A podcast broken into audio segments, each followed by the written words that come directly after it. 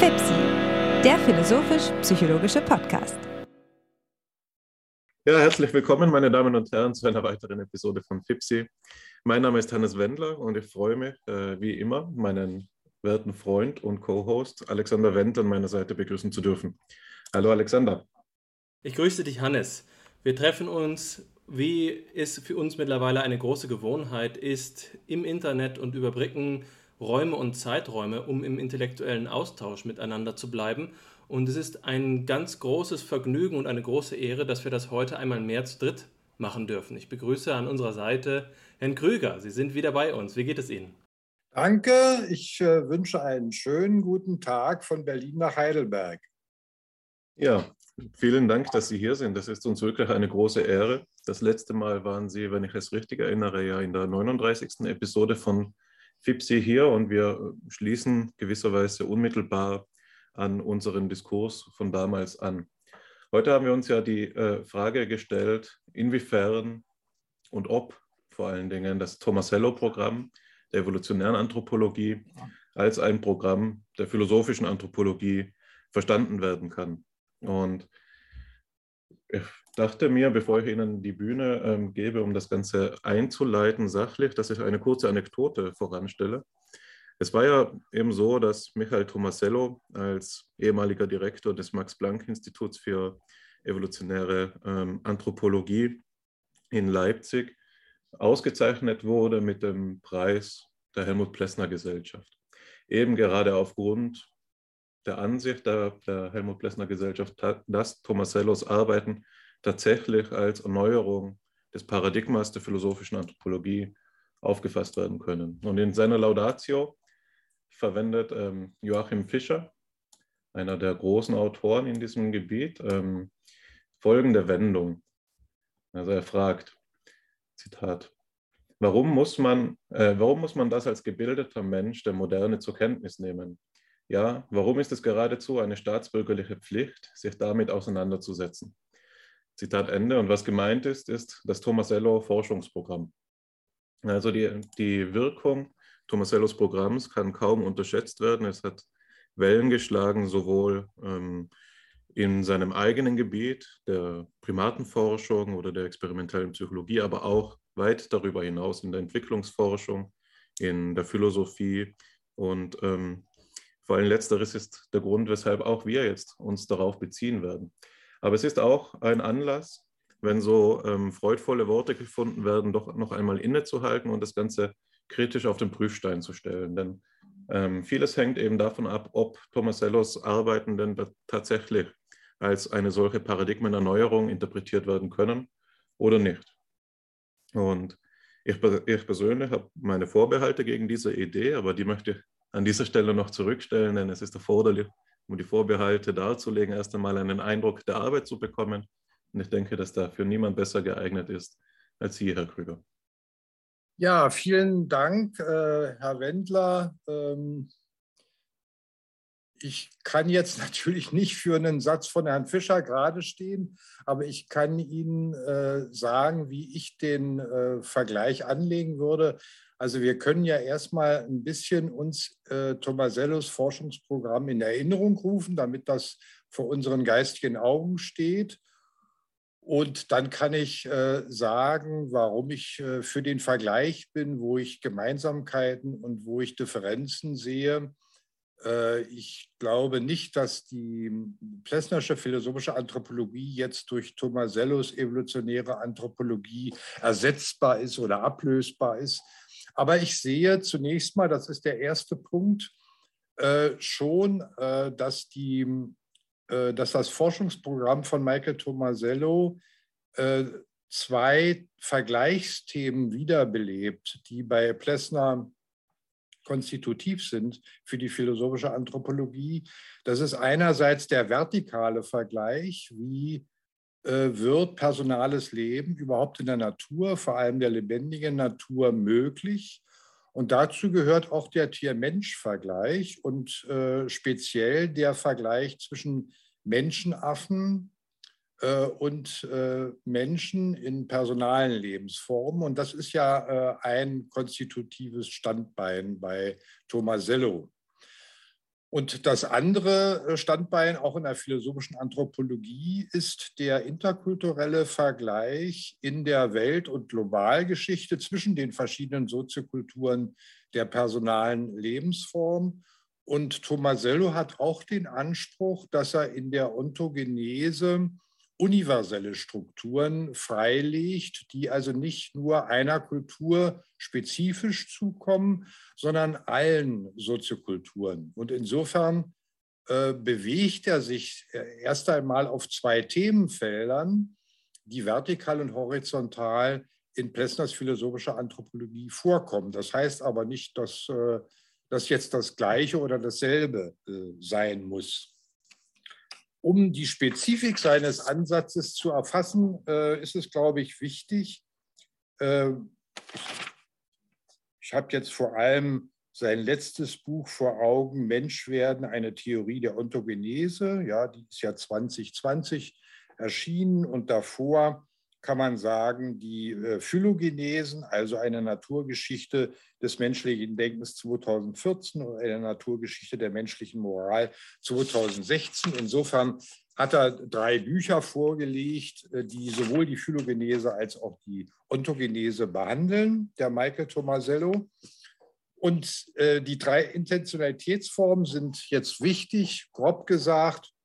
Es geht um individuelle Intentionalität bei ihm, die er Menschenaffen zuspricht, vorbehaltlos. Und gegen Kritiken, äh, dass ja auch äh, Menschenaffen äh, miteinander kooperieren, wendet er meistens ein, ja, aber die kooperieren nur, um besser konkurrieren zu können. Also es gibt bei, für ihn unter den Menschenaffen ein klares Primat der Konkurrenz und insofern eine Einschränkung der Intentionalität auf individuelle Intentionalität.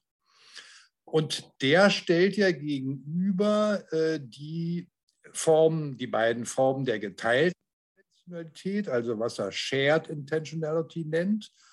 Und da gibt es zwei Varianten. Die eine ist äh, diadisch zwischen zwei Personen angelegt und die ist ontogenetisch äh, die erste. Die spielt vor allem äh, eine Rolle dann ab der neuen Monatsrevolution, also im vierten Quartal des ersten Lebensjahres. Da sagt er, das ist eine diadische äh, Beziehung, die, die durch Protokonversation aufgebaut wird zur Mutter oder zu einer anderen Bezugsperson durch das Baby, wodurch gefühlsmäßig eine Abstimmung, eine Angleichung äh, erfolgt. Äh, das, äh, so entsteht gemeinsame Intentionalität, das nennt er Joint Intentionality.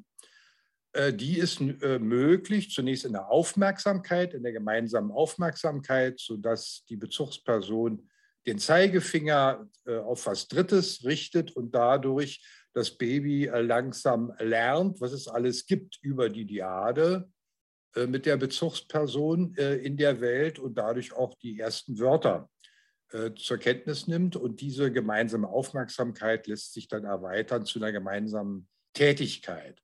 Also das wäre die Joint Intentionality. Und ab Ende des dritten Lebensjahres taucht, äh, taucht dann äh, bei Tomasello die zweite Form der Shared Intentionality ein, äh, auf. Das ist die Collective Intentionality, die kollektive Intentionalität. Und die bezieht sich auf die Wir-Gruppe, die erweitert äh, sich über die Personen, die Bezugspersonen hinausgehend, die anwesend sind, auf Rollenträger. Also äh, das kann man sich vielleicht so vorstellen, das kennen wir alle aus der Kindheit ähm, unserer Kinder oder der Enkelkinder oder vielleicht unserer eigenen Kinder, äh, unserer eigenen Kindheit. Man ist fasziniert von dem Polizisten, von dem Feuerwehr Mann, von der Verkäuferin, von der Ärztin. Und man lernt sozusagen ab, dem, äh, ab Vollendung des dritten Lebensjahres die Rollen in der jeweiligen Kultur kennen. Äh, und das äh, ist eine Erweiterung, äh, also über, die, über das Prinzip der Anwesenheit hinaus. Man kann kooperieren, auch mit Fremden, äh, je nachdem, welche Rolle sie spielen. Und äh, um, das wird nun erlernt vom vierten bis zum äh, sechsten, siebten Lebensjahr. bei äh, äh, Tomasello in den ontogenetischen Stadien. Man, äh, das Kind lernt verschiedene Rollen und Perspektiven der anderen Personen als Rollenträger kennen und wächst so in die Wir-Perspektive der Gruppe hinein.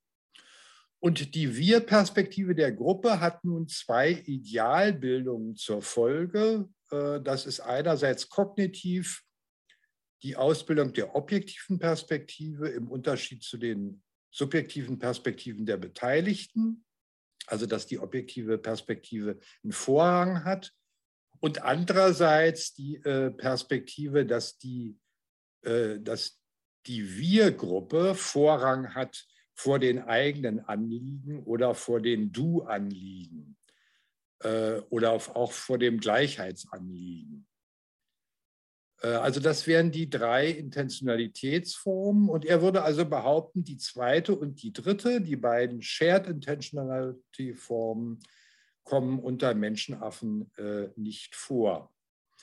Naja, das ist also ein interessantes Programm, ja, ähm, vertikal-horizontal. Und was man, glaube ich, auch äh, zunächst mal würdigen muss, um ihn nicht zu unterschätzen, das ist der integrative Theorieanspruch, den er ja hat. Also er kritisiert zum Beispiel andere nativistische Erklärungsansätze, Chomsky, Fjodor. Er kritisiert nur individualistische Konstruktivismen, den späten Piaget oder analytische Theorietheorien. Und er kritisiert auch den soziokulturellen Konstruktivismus von Vygotsky oder dem frühen Piaget. Und stattdessen äh, behauptet er, wir brauchen eine Integration zwischen drei Dingen, nämlich erstens einer biologischen Reifung zur geteilten Intentionalität, das sei die ermöglichende Ursache. Zweitens die individuelle soziokulturelle Erfahrung, das sei die proximale Wirkursache. Und drittens die sozialen Prozesse der exekutiven Selbstregulation.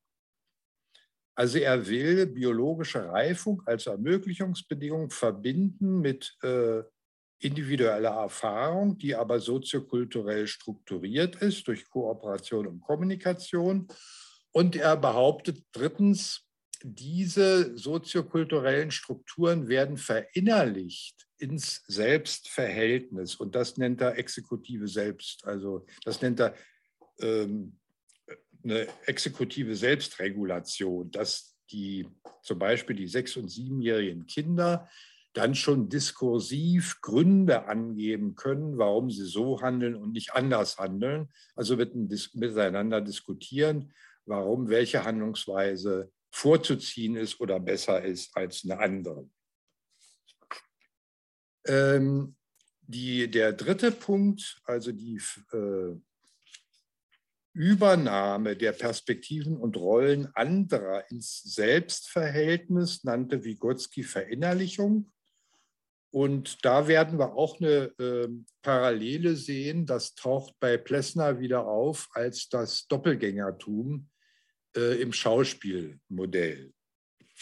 Also wir haben jetzt schon ein paar thematische Überlappungen und Parallelen. Und äh, eine will ich noch hervorheben. Ähm, das äh, äh, betrifft jetzt die Stufen des Organischen, also die Naturphilosophie von Plessner, wo man sagen kann, Tomasello und Plessner ähneln sich. Beide sind Antidualisten. Das heißt, ihr Naturverständnis ist nicht restringiert auf die physikalische Realität. Die Natur ist nicht ein Physikalismus, sondern die Natur wird als Ermöglichungsbedingung, als Ermöglichungsstruktur der soziokulturellen und der individuellen Wirklichkeit thematisiert. Und das ist in den Stufen des Organischen auch so. Ähm, also die pflanzlichen, artzentrischen oder die tierlichen, die zentrischen Positionalitätsformen bei Plessner ermöglichen schließlich die exzentrische Positionalitätsform des personalen Lebens. Die Natur ermöglicht personales Leben. Insofern ist das also auch eine Parallele, ein nicht dualistischer Ansatz. Ich will aber eine Kritik an Tomasello andeuten und das äh, äh, kann dann langsam überleiten. Die Ontogenese, so wie sie Tomasello entwirft, endet bei sechs bis siebenjährigen, das heißt bei den Vorschulkindern. Was jetzt fehlt, sind die weiteren Entwicklungsphasen. Das betrifft vor allem natürlich die Pubertät. Das wäre ja auch nochmal eine biologische Ausreifungsschwelle. Und das betrifft die Adoleszenz, das junge Erwachsenenalter.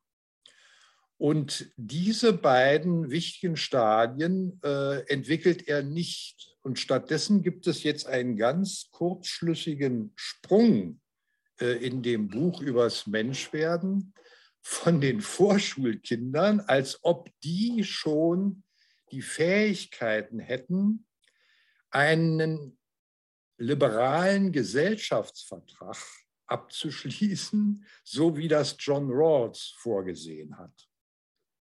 Und der Sprung, das ist ein kurzschlüssiger Sprung, überzeugt mich überhaupt nicht, weil äh, dadurch ähm, gehen jetzt äh, ein paar Konfliktlinien vollkommen verloren. Es gibt nicht nur Konflikte zwischen den Individuen und der vorherrschenden Gruppenintentionalität, also der objektiven Perspektive und der Wir-Perspektive, sondern vor allem gibt es ja einen Konflikt zwischen Gruppen, das kennen wir alle aus der Schulzeit. Ja? Und wenn es verschiedene äh, Gangs sind, die Straßen beherrschen wollen, oder verschiedene Fußballmannschaften, die es zivilisierter austragen.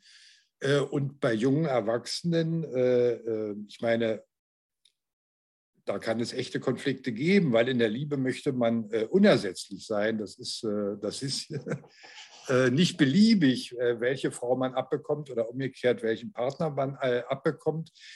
Und man kann auch die aktuelle Weltlage zeigt es, ob man will oder nicht, äh, zu Gemeinschafts- und Gesellschaftsformen gehören, die von anderen äh, als Feinde wahrgenommen werden und kriegerisch äh, ähm, bekämpft werden. Also man gerät als Pubertierender und als Erwachsener natürlich noch in ganz andere Konfliktlagen, die Tomasello überhaupt nicht behandelt, die aber sehr wohl bei Plessner vorgesehen sind. Ähm, bevor ich äh, überleiten will zu Plessner, will ich nur die, die Stellung des Problems in seinen Vokabeln nochmal nennen. Und dazu hatte ich Ihnen zwei Zitate aus den Stufen des Organischen geschickt. Die, die will ich jetzt äh, sozusagen verwenden. Das erste Zitat aus den Stufen zeigt uns, wie Plessner und das wäre eine Parallele zu Tomasello, aus dem Reflexionszirkel des Selbstbewusstseins aussteigt und dadurch tierliches Bewusstsein ermöglicht. Und das ist ein wichtiger Punkt. Äh, Plessner folgt in dem Fall der Tierpsychologie der 20er Jahre also ich habe schon Wolfgang Köhler erwähnt, man kann auch Jakob äh, Beutendijk erwähnen, man kann auch David Katz erwähnen. Er bezieht sich auf all diese Tierpsychologen und sagt, Tiere, Säugetiere haben Bewusstsein. Und dazu passt also das erste Zitat. Bewusstsein ist eben nicht notwendig die in der Identifikation des Ichs mit sich selbst gestiftete Bezugsform des Subjekts zur Gegenwelt, das wäre also das Kantsche Selbstbewusstsein, wie sie dem Menschen wesentlich ist. Bewusstsein braucht nicht Selbstbewusstsein zu sein. Ja, das Kantsche Selbstbewusstsein ist nicht der Maßstab für das Tierliche. Ebenso wenig ist Bewusstsein, die sphärische Einheit von Subjekt und Gegenwelt, eine in dem Körper des lebendigen Subjekts steckende Größe. Zu diesem falschen Anschein kommt es nur durch die eigentümliche Mittlerrolle des Leibes, der das Subjekt mit den, Objekten auf eine synthetische Art zugleich trennt und verbindet. Also wie stellt jetzt hier Plessner die Frage um, das Bewusstsein, das kein Selbstbewusstsein sein muss, ist eine Funktion des Leibes. Und der Leib wird angesprochen als die Synthese von Subjekt und Objekt, als der Zusammenhang zwischen Organismus und Umwelt.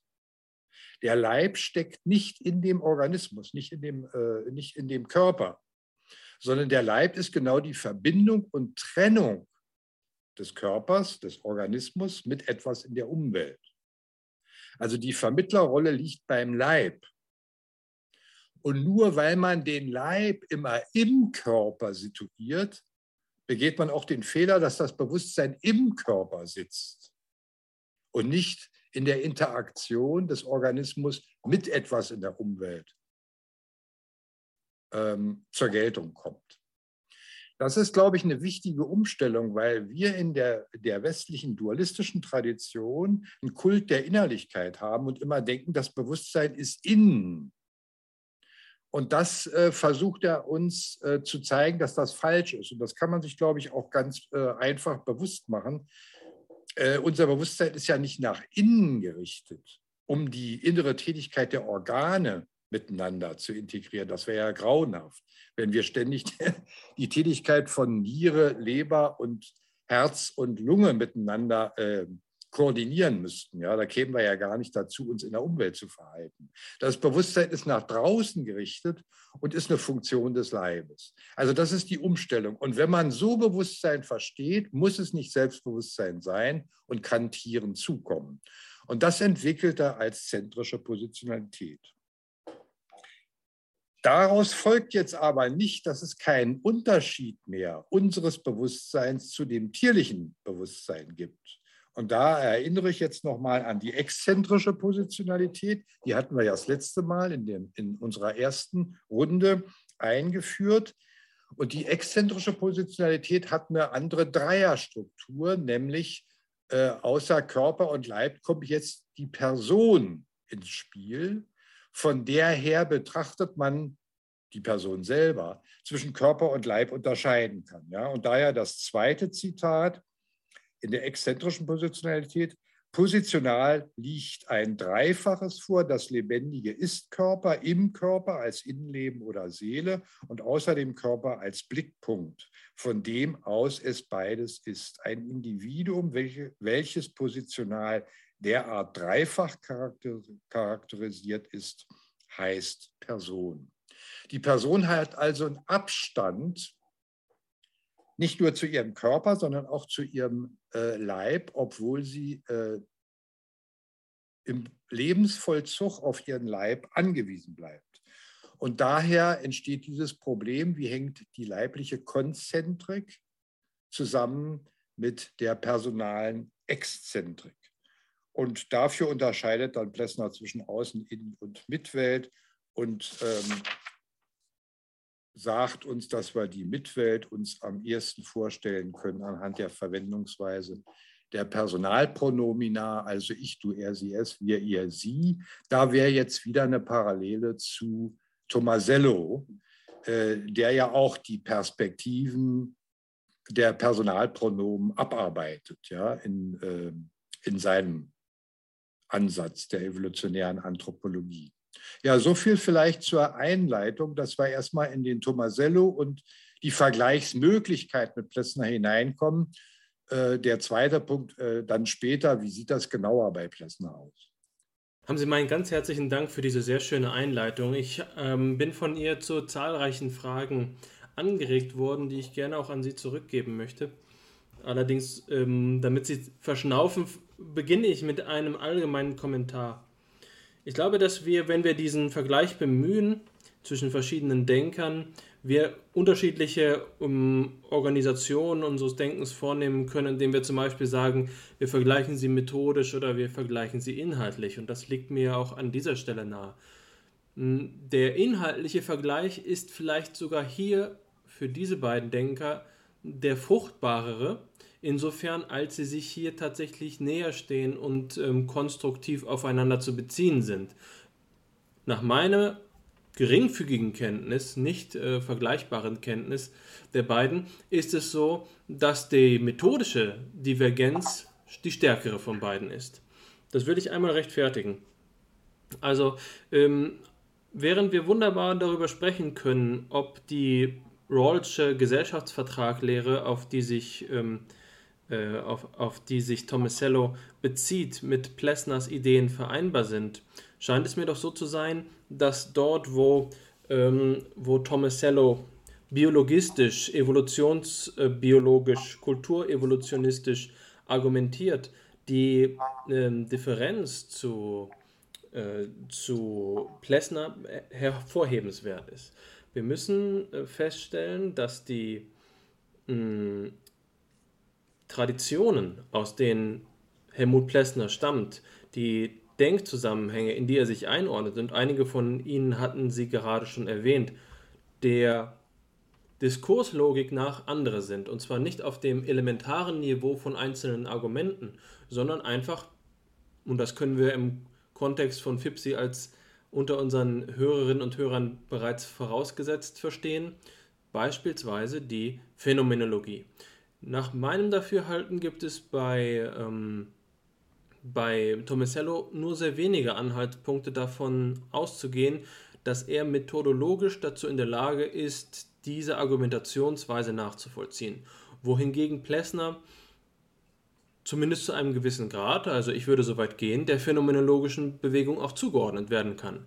Das heißt, der Grund, auf dem die Ergebnisse gewonnen werden, scheint nach meinem Dafürhalten ein anderer zu sein. Jetzt will ich das nicht über, übertreiben. Natürlich ist es nicht so, dass man Plessner nur als Phänomenologen verstehen kann. Aber ich glaube, dass der erste Vergleich, der ähm, das ganze weitere Vorgehen auch ausrichtet, ein methodologischer sein könnte. Äh, das ist vielleicht eine streitbare These. Äh, das möchte ich gerne auch mit Ihnen beiden diskutieren. Aber nach meinem Dafürhalten ist es eben so, dass wenn wir uns Tomasello anschauen, wir auf so einer Ebene, auf der wir uns die geistesgeschichtliche Zuordnung ähm, ansehen, große Unterschiede geben kann. Wohingegen mir die inhaltliche Bezugnahme auf, äh, zwischen beiden wiederum sehr konstruktiv und kooperativ äh, zu sein scheint. Ähm, aber eben unter den Vorzeichen des ersten Vergleichs. Und das ist es, worauf ich hinaus möchte. Wenn wir sagen, hier gibt es gemeinsame ähm, Sachverhalte, die untersucht werden, dann ist es vielleicht so, dass das auf der beispielsweise auf der phänomenalen Ebene Zusammenhänge sind, die zu ähnlichen, auch konvergierenden Ergebnissen erfolgen, aber jeweils mit einer unterschiedlichen Bedeutung, auch im Kontext der jeweiligen Denkgebäude. Ich will das einfach mal an einem Beispiel sagen. Aus meiner Lektüre von Tomasello geht aus meiner Interpretation hervor, dass bei ihm der Begriff der Kultur im starken Mittelpunkt steht. Ähm, die kulturelle Kooperation als Sonderweg des menschlichen Daseins äh, ist eben etwas, was er ähm, heranzieht, um die anthropologische Differenz zu begründen. Allerdings ist es dabei so, dass die, obwohl die Ergebnisse konvergent sind, der Weg, auf dem zu diesem Ergebnis Tomasello gelangt, ein anderer ist. Denn äh, Tomasello spricht von einer ähm, Emergenz, von einer ähm, sozial-evolutionären Emergenz. Während wir bei Plessner den starken Stufenbegriff haben, der ja auch aus der, dem Stufendiskurs des, der ersten Hälfte des 20. Jahrhunderts hervorgeht. Ich glaube, ich hatte das schon mal im Rahmen von FIPSI erwähnt. Ich bin mir nicht mehr ganz sicher, wann es gewesen ist, aber ich erinnere mich an eine Aufnahme äh, von einem biografischen Gespräch hm, mit Karl Friedrich Graumann, der aus seiner Zeit in äh, Bonn und Köln hm, der 50er Jahre erzählte von den Persönlichkeitspsychologen dieser Tage.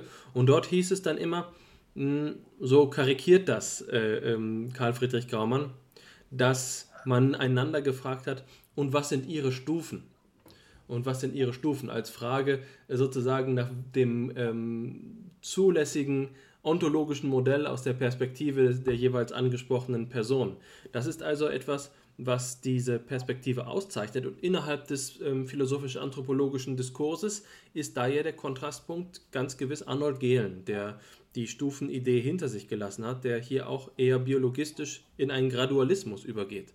Also, wenn wir über Kultur sprechen bei Plessner und bei äh, Tomasello, könnte es tatsächlich sein, dass es zu konvergenten inhaltlichen ähm, Feststellungen kommt in der einen oder anderen Hinsicht. Aber ich glaube, und das ist jetzt die These, die ich jetzt auch einfach mal aus meiner gewissen Naivität gegenüber ähm, dem Thema zur Diskussion stellen möchte. Mir scheint, dass die Differenz auf einer grundlegenden epistemologisch-methodologischen Ebene noch stärker ist. Das will ich jetzt erstmal an dieser Stelle äh, gesagt sein lassen. Ähm, es gibt noch viele weitere Kommentare, die ich mir direkt schon als Reaktion auf Ihre schöne Einleitung aufgeschrieben habe. Aber um den Faden nicht zu verlieren, belasse ich es erstmal bei diesem ersten Kommentar und gebe das Wort an Sie zurück. Gut. Ja, vielen Dank, Herr Wendt. Äh, das leuchtet mir sehr ein. Also deswegen habe ich auch vorsichtig äh, erstmal einleitend gesprochen von ähm, einer thematischen Überlappung.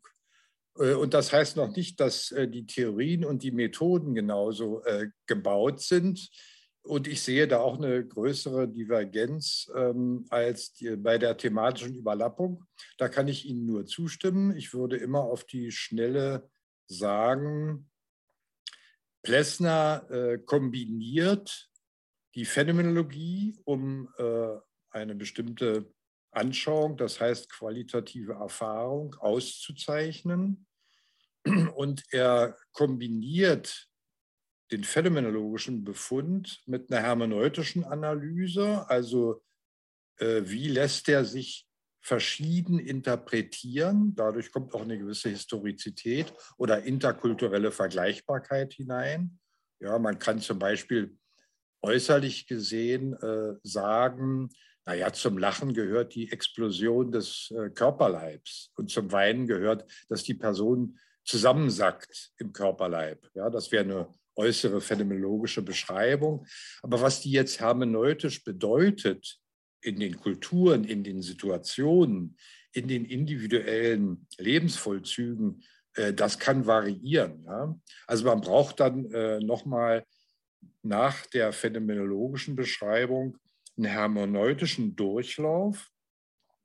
Und wenn man dafür äh, Kategorien hat, äh, dann muss man auch noch mal äh, die Negationsformen in Anspruch nehmen. Also sich überlegen, ähm, zum Beispiel gibt es nur diese beiden Arten von Grenzerfahrung, Lachen und Weinen, oder gibt es noch äh, andere? Und insofern kommt äh, bei Plessner dann auch noch mal eine dialektische, ähm, eine dialektische Schlussphase hinein. Also Sie haben recht. Problemgeschichtlich gesehen gibt es bei Plessner eine Kombination phänomenologischer, hermeneutischer und dialektischer Methoden. Sonst kann man äh, äh, seinen Systemaufbau gar nicht verstehen. Und das gibt es, diese Methodenkombination gibt es bei Tomasello überhaupt nicht. Man kann sagen, Tomasellos Leistung liegt nur innerhalb des evolutionstheoretischen Verfahrens. Ähm, und da könnte man sagen, er holt die Evolutionstheorie aus dem üblichen Passiv heraus in den Aktiv, also mehr in einen Konstruktivismus. Ja. Man hat in dem Darwinismus äh, immer überschätzt ähm, die Lebewesen und ihre Eigenschaften werden selegiert von der Umwelt. Die Lebewesen müssen sich adaptieren. Also eigentlich waren die Lebewesen, das ist ja ein Zuchtmodell, in der passiven Rolle. Und dagegen macht äh, Tomasello immer stark, nein, nein, die Lebewesen sind in einer aktiven Rolle und es gibt, das nennt er ja dann so, Co-Konstruktionen. Äh, also man kann sagen, er, er wechselt sozusagen innerhalb der evolutionstheoretischen Erklärungsmöglichkeiten die Seite vom Passiv zum Aktiv. Aber er schert natürlich nicht aus äh, der Evolutionstheorie heraus. Äh, das ist für ihn die theoretisch integrative Klammer. Und er beansprucht auch nicht, Philosoph zu sein oder Soziologe zu sein. Also er sagt auch ausdrücklich, äh, die Begriffe, die ich vorschlage, also zum Beispiel die drei Intentionalitätsformen, sollen ja Empirie ermöglichen, nur im Vergleich eine Empirie. Äh, und diesen erfahrungswissenschaftlichen Anspruch hat wiederum Plessner nicht.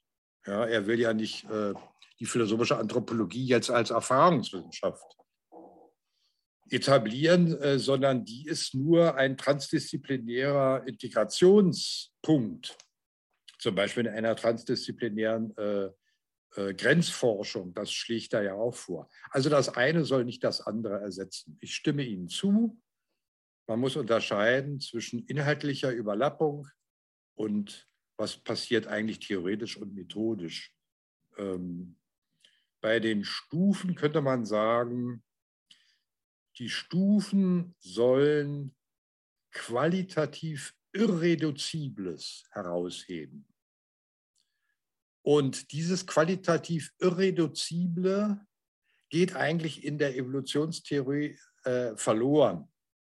Eigentlich ist das vorausgesetzt. Und ähm, wenn man Tomasello fragt, wo kommen denn Ihre drei wichtigsten Kategorien her? Also die drei Intentionalitätsformen.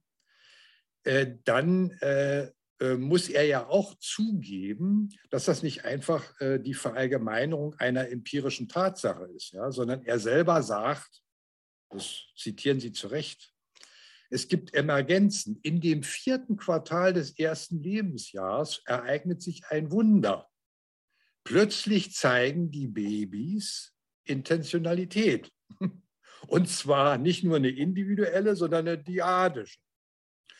Und äh, am Ende des dritten äh, Lebensjahres passiert ein Wunder. Plötzlich ist da ein Sprung, ja, dass die äh, Bezug nehmen auf eine Wir, eine Gruppenperspektive und verstehen, dass hinter dem Individuum nicht nur eine persönliche Person, sondern ein Rollenträger steht.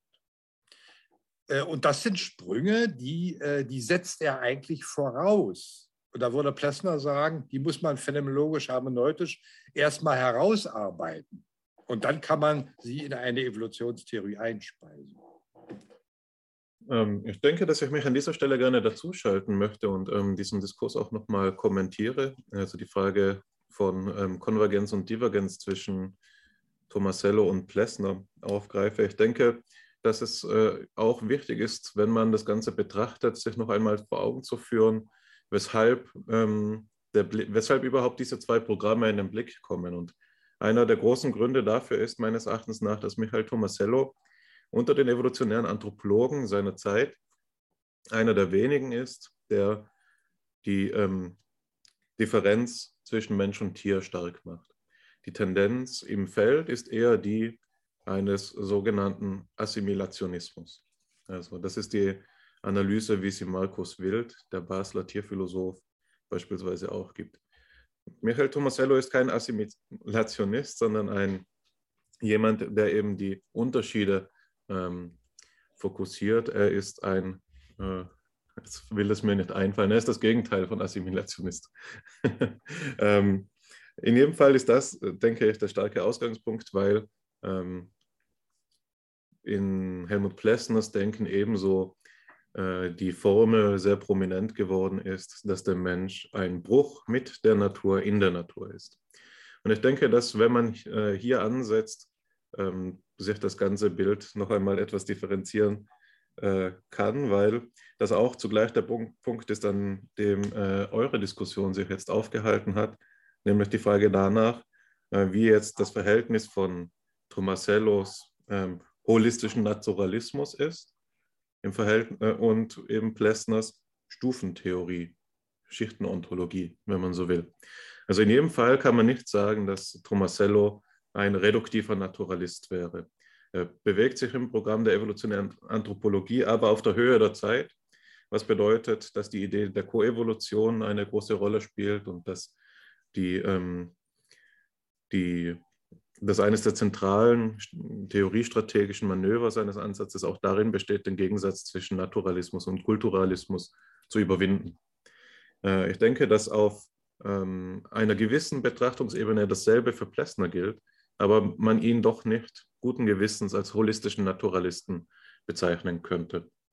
Für Plessner erscheint doch meiner Lesart nach zumindest vor allen Dingen ähm, in seinem Hauptwerk, den Stufen, das typisch zu sein, was für die Kölner Konstellation typisch ist, also Max Scheler, Nikolai Hartmann und Helmut Plessner, nämlich, dass sie eine Schichtenontologie entwickeln. Und dort, wo bei Tomasello eben, wie Sie es genannt haben, Herr Krüger, die theoriesystematische Parenthese steht, evolutionäre Anthropologie, das ist das argumentative Feld, das, da steht bei Plessner dahinter noch ein breiter gefasster naturphilosophischer Ansatz. Nicht wahr? Also ähm, Ich würde einen zentralen Unterschied auf, dar, darin sehen, dass meines Erachtens nach Tomasello Naturalist ist, wohingegen Plessner Naturphilosoph ist und damit eben an eine ältere Tradition anknüpft, an ähm, Denkungsarten, vor allen Dingen von Hegel.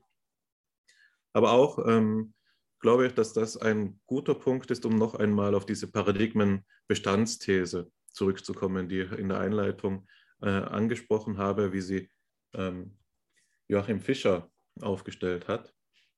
Der sagt ja, und dafür ist einer der Gründe, ähm, eine, eine viel diskutierte These im Feld, sagen wir es so, dass die Werke von Max Scheler, von Helmut Plessner und von Arnold Gehlen durch ein gemeinsames Paradigma ausgezeichnet sind. Dieses Paradigma umfasst mindestens sechs ähm, Kerncharakteristika.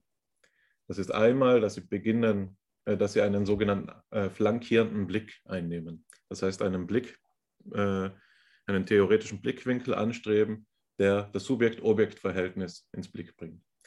Und jetzt kann man hier schon fragen, ob das bei Tomasello der Fall ist. Dann würde ich sagen, durchaus. Er bemüht sich darum, dieses Subjekt-Objekt-Verhältnis in den Blick zu bringen. Also er spricht auch von Umweltintentionalitäten beispielsweise, ähm, fokussiert allerdings die Objektseite. Ähm, das heißt, hier müsste man eine Modifikation anbringen. Der zweite Punkt ist, dass die Theorie systematische Analyse beim Objektpol ansetzen soll. Bei Plessner sieht man das beispielsweise, in, dass die Positionalitätsanalyse in diesem Grenztheorem beginnt. Und ich denke, dass auch hier dass, ähm, dieser Ansatz am Objektpol bei Tomasello auffindbar ist, jedoch kaum innenperspektivische Analysen vorgetragen werden, beispielsweise eine Hermeneutik der Erfahrung. Also das ist in Tomasellos Ansatz ja geradezu deplatziert. Drittens ist es die Stufenbetrachtung, das haben wir jetzt schon zur Genüge thematisiert, also die Positionalitätsanalyse in ihren äh, verschiedenen Stufen bei Plessner. Bei Tomasello kann man sagen, er ähnelt da eher Arnold Gehlen, indem er eigentlich den Mensch-Tier-Vergleich ansetzt, den Vergleich mit der Pflanze und der sonstigen belebten Welt oder der unbelebten Welt, aber außen vor lässt. Das heißt, hier haben wir einen limitierten Sinn von Stufenvergleich äh, vorliegen, aber keinen vollen Sinn. Es geht dann weiter, dass eben ähm, der vierte Schritt die Betrachtung von Lebenskreisen und Umweltintentionalitäten betrifft.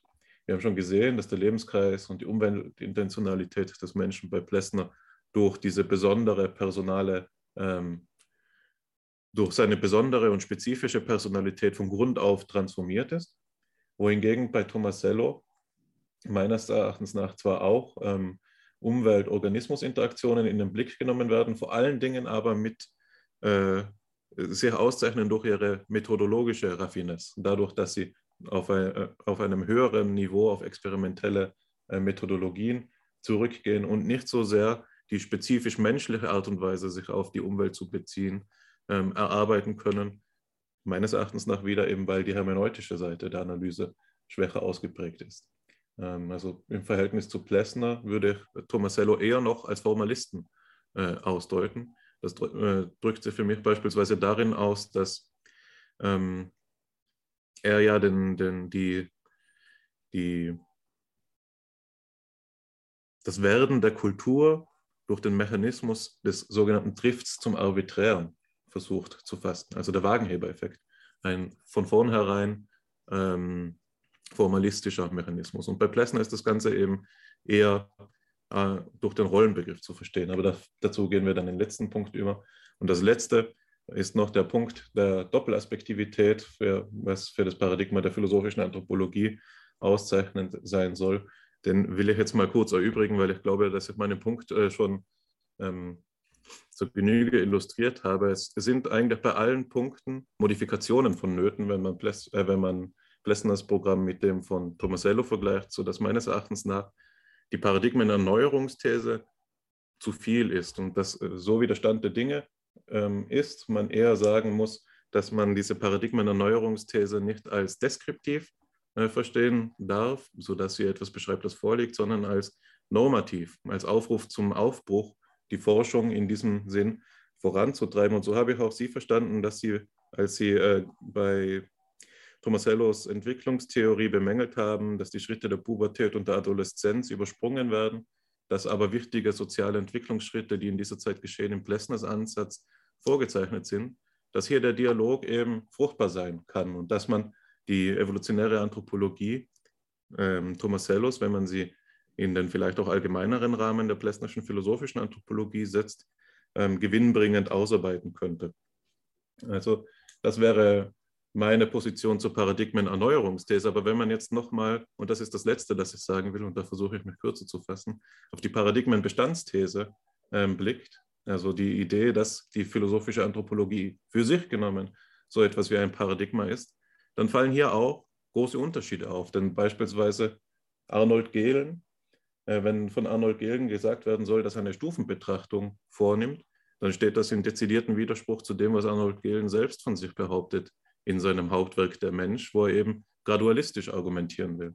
Und dann aber gilt für Gehlen, eben wie ich schon gesagt habe, anders als für Plessner und für Scheler, dass er nicht so sehr, also dass er gar nicht die ähm, Stufe der belebten, aber nicht tierlichen Welt betrachtet, die Pflanzen und so weiter. Und man kann natürlich auch sagen, bei Scheler ähm, mit ähm, Fahrenbach beispielsweise könnte man fragen, ob Scheler nicht vielmehr der Abschluss einer metaphysischen Tradition der Anthropologie ist, als der Beginn einer philosophisch-anthropologischen Tradition und so weiter und so fort. Also ich denke, dass das ein sehr kontroverses und aufschlussreiches äh, Forschungsgebiet ist und ähm, mich interessiert in diesen Belangen wirklich ähm, sehr Ihre Einschätzung, Herr Krüger, weil ich mich da schon ähm, vor Jahren damit beschäftigt habe und immer noch nicht schlau daraus geworden bin.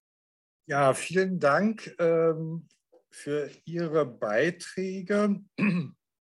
Also ich würde Ihren Differenzierungen zustimmen, dass es äh, nicht ein einheitliches Paradigma der deutschen philosophischen Anthropologie gibt, sondern dass ähm, sich Scheler und Plessner näher stehen durch die phänomenologische Methode und bei Scheler durch den Metaphysikbezug und bei Plessner durch den Versuch, sozusagen die Metaphysik, das Absolute nur noch negativ als Unergründlichkeit oder Offenheit äh, zu verstehen. Da gibt es sozusagen eine gewisse agnostische Transformation des Absoluten. Wer rausfällt und wer wirklich äh, eine andere philosophische Anthropologie vertritt, das ist Gehlen. Darüber hatten wir, glaube ich, auch das erste Mal schon ein bisschen gesprochen, dass bei ihm die Sozial- und Kulturanthropologie die äh, Funktion zu erfüllen hat, die ansonsten die Bioanthropologie zu erfüllen hat. Und daher braucht er auch keine äh, Schichten- oder Stufenunterscheidung, also äh, qualitativ Irreduzibles. Äh, und dadurch gibt es diese Graduierungstendenz. Und Sie haben recht, da äh, für Herrn Fischer immer ganz wichtig ist, dass die ganze philosophische Anthropologie Gehlen einschließt und dadurch Gehlen gerettet und am Leben erhalten wird, äh, äh, interpretiert er dann gleichsam auch Tomasello so, als ob Tomasello Gelenianer wäre und kommt gar nicht auf die Spezifik von Plessner und Scheler zu sprechen. Äh, dazu gab es schon einige Diskussionen in der Helmut Plessner Gesellschaft äh, bis hin zu der Frage, ob vielleicht einige Mitglieder der Plessner Gesellschaft einfach mal eine Arnold Gehlen Gesellschaft gründen äh, und nicht unentwegt äh, so tun, als ob Gehlen Plessner gewesen wäre. Also trotzdem muss ich jetzt sagen, obwohl Herr Fischer während der Preisverleihung gerade der amtierende Präsident war, die Preisverleihung selber geht eigentlich auf mich zurück. Also ich war vorher der Präsident der Plessner Gesellschaft und ich habe aus anderen Gründen für diese Preisverleihung äh, geworben und gesorgt, eben aus den genannten thematischen Gründen. Ja, also äh, um zu sagen, die Themen, die vertikalen und horizontalen Themen der Plessnerschen philosophischen Anthropologie sind im Wissenschaftsgefüge nicht erloschen oder ausgestorben, sondern äh, die Diskussion lohnt nach wie vor. Aber der Unterschied bleibt. Das evolutionstheoretische Programm ist kein philosophisches Programm. Zu der Bemerkung äh, mit dem Assimilationismus. Ähm, ja, ich habe selber viele Erfahrungen gesammelt mit Primatologen, mit Forschern, also äh, die an Menschenaffen äh, arbeiten, nicht nur mit Michael Tomasello selber, sondern auch mit anderen, zum Beispiel Sommer und so fort. Und ich würde mir die Gleichmacherei, sage ich jetzt mal, ja, die Gleichmacherei unter den Menschenaffen und Menschen wie folgt erklären. Äh, das ist jetzt meine persönliche Erfahrung mit ähm, Forschern. Das sind Forscher, die die 68er Bewegung hinter sich haben. Es gab einen kulturellen Wertewandel ja, in den 70er und 80er Jahren. Und das führte zu einer Aufwertung der Gleichheit, des Gleichheitsideals. Und äh, das hatte äh, kognitiv Konsequenzen in der Primatologie und in der Erforschung der äh, äh Affen, indem man ihnen eine eigene Kultur zusprach und keinen Wesensunterschied mehr zum Menschen äh, wahrhaben wollte. Das war eigentlich eine großzügige Geste, ne, bis hin zu der Idee, dass die Menschenaffen äh, in den Kreis von Menschen aufgenommen werden, Menschenrechte bekommen und so weiter und so fort. Obgleich sie die dann aktiv natürlich nicht wahrnehmen können, weil sie keine Personen sind. Und dann gibt es natürlich Stellvertreterkriege, die üblichen Stellvertreterkriege. Das kennt man. Es gibt dann immer Anwälte für die, ähm, die selber nicht die Grundrechte ausüben können. Dazu will ich jetzt gar nicht, äh, das wäre noch ein Thema für sich. Ich will nur sagen, dass dahinter nicht einfach eine Erkenntnis steckt in der Naturwissenschaft, sondern selber ein kultureller Wertewandel in der Generationenfolge der Naturwissenschaftler. Und der führt zu einer Angleichung. Und ich verstehe die Intuition. Jetzt würde ich aber mit Plessner und Max Weber sagen, wenn man kein Gesinnungsethiker ist, ja, also wenn man nicht die Gesinnung hat, ähm, ich will die Menschenaffen wie meine Kinder behandeln und aufwerten, sondern wenn man die Gesinnung, wenn man die Verantwortung hat, die Menschenaffen können aussterben und wir haben Verantwortung für sie zu übernehmen. Nicht indem wir sie uns gleichstellen, sondern indem wir außer der Symmetrie und der Vergleichbarkeit auch die Asymmetrie und ihre Defizite, ihre Unfähigkeit für sich selber zu sorgen, wahrnehmen. Erst dann können wir nämlich Verantwortung für sie übernehmen dann müssen wir äh, doch den Unterschied und nicht nur die Gleichheit mit den Menschenaffen betonen. Ja, wenn wir wirklich Fürsorge für sie obwalten lassen wollen, in einem verantwortlichen äh, Sinne.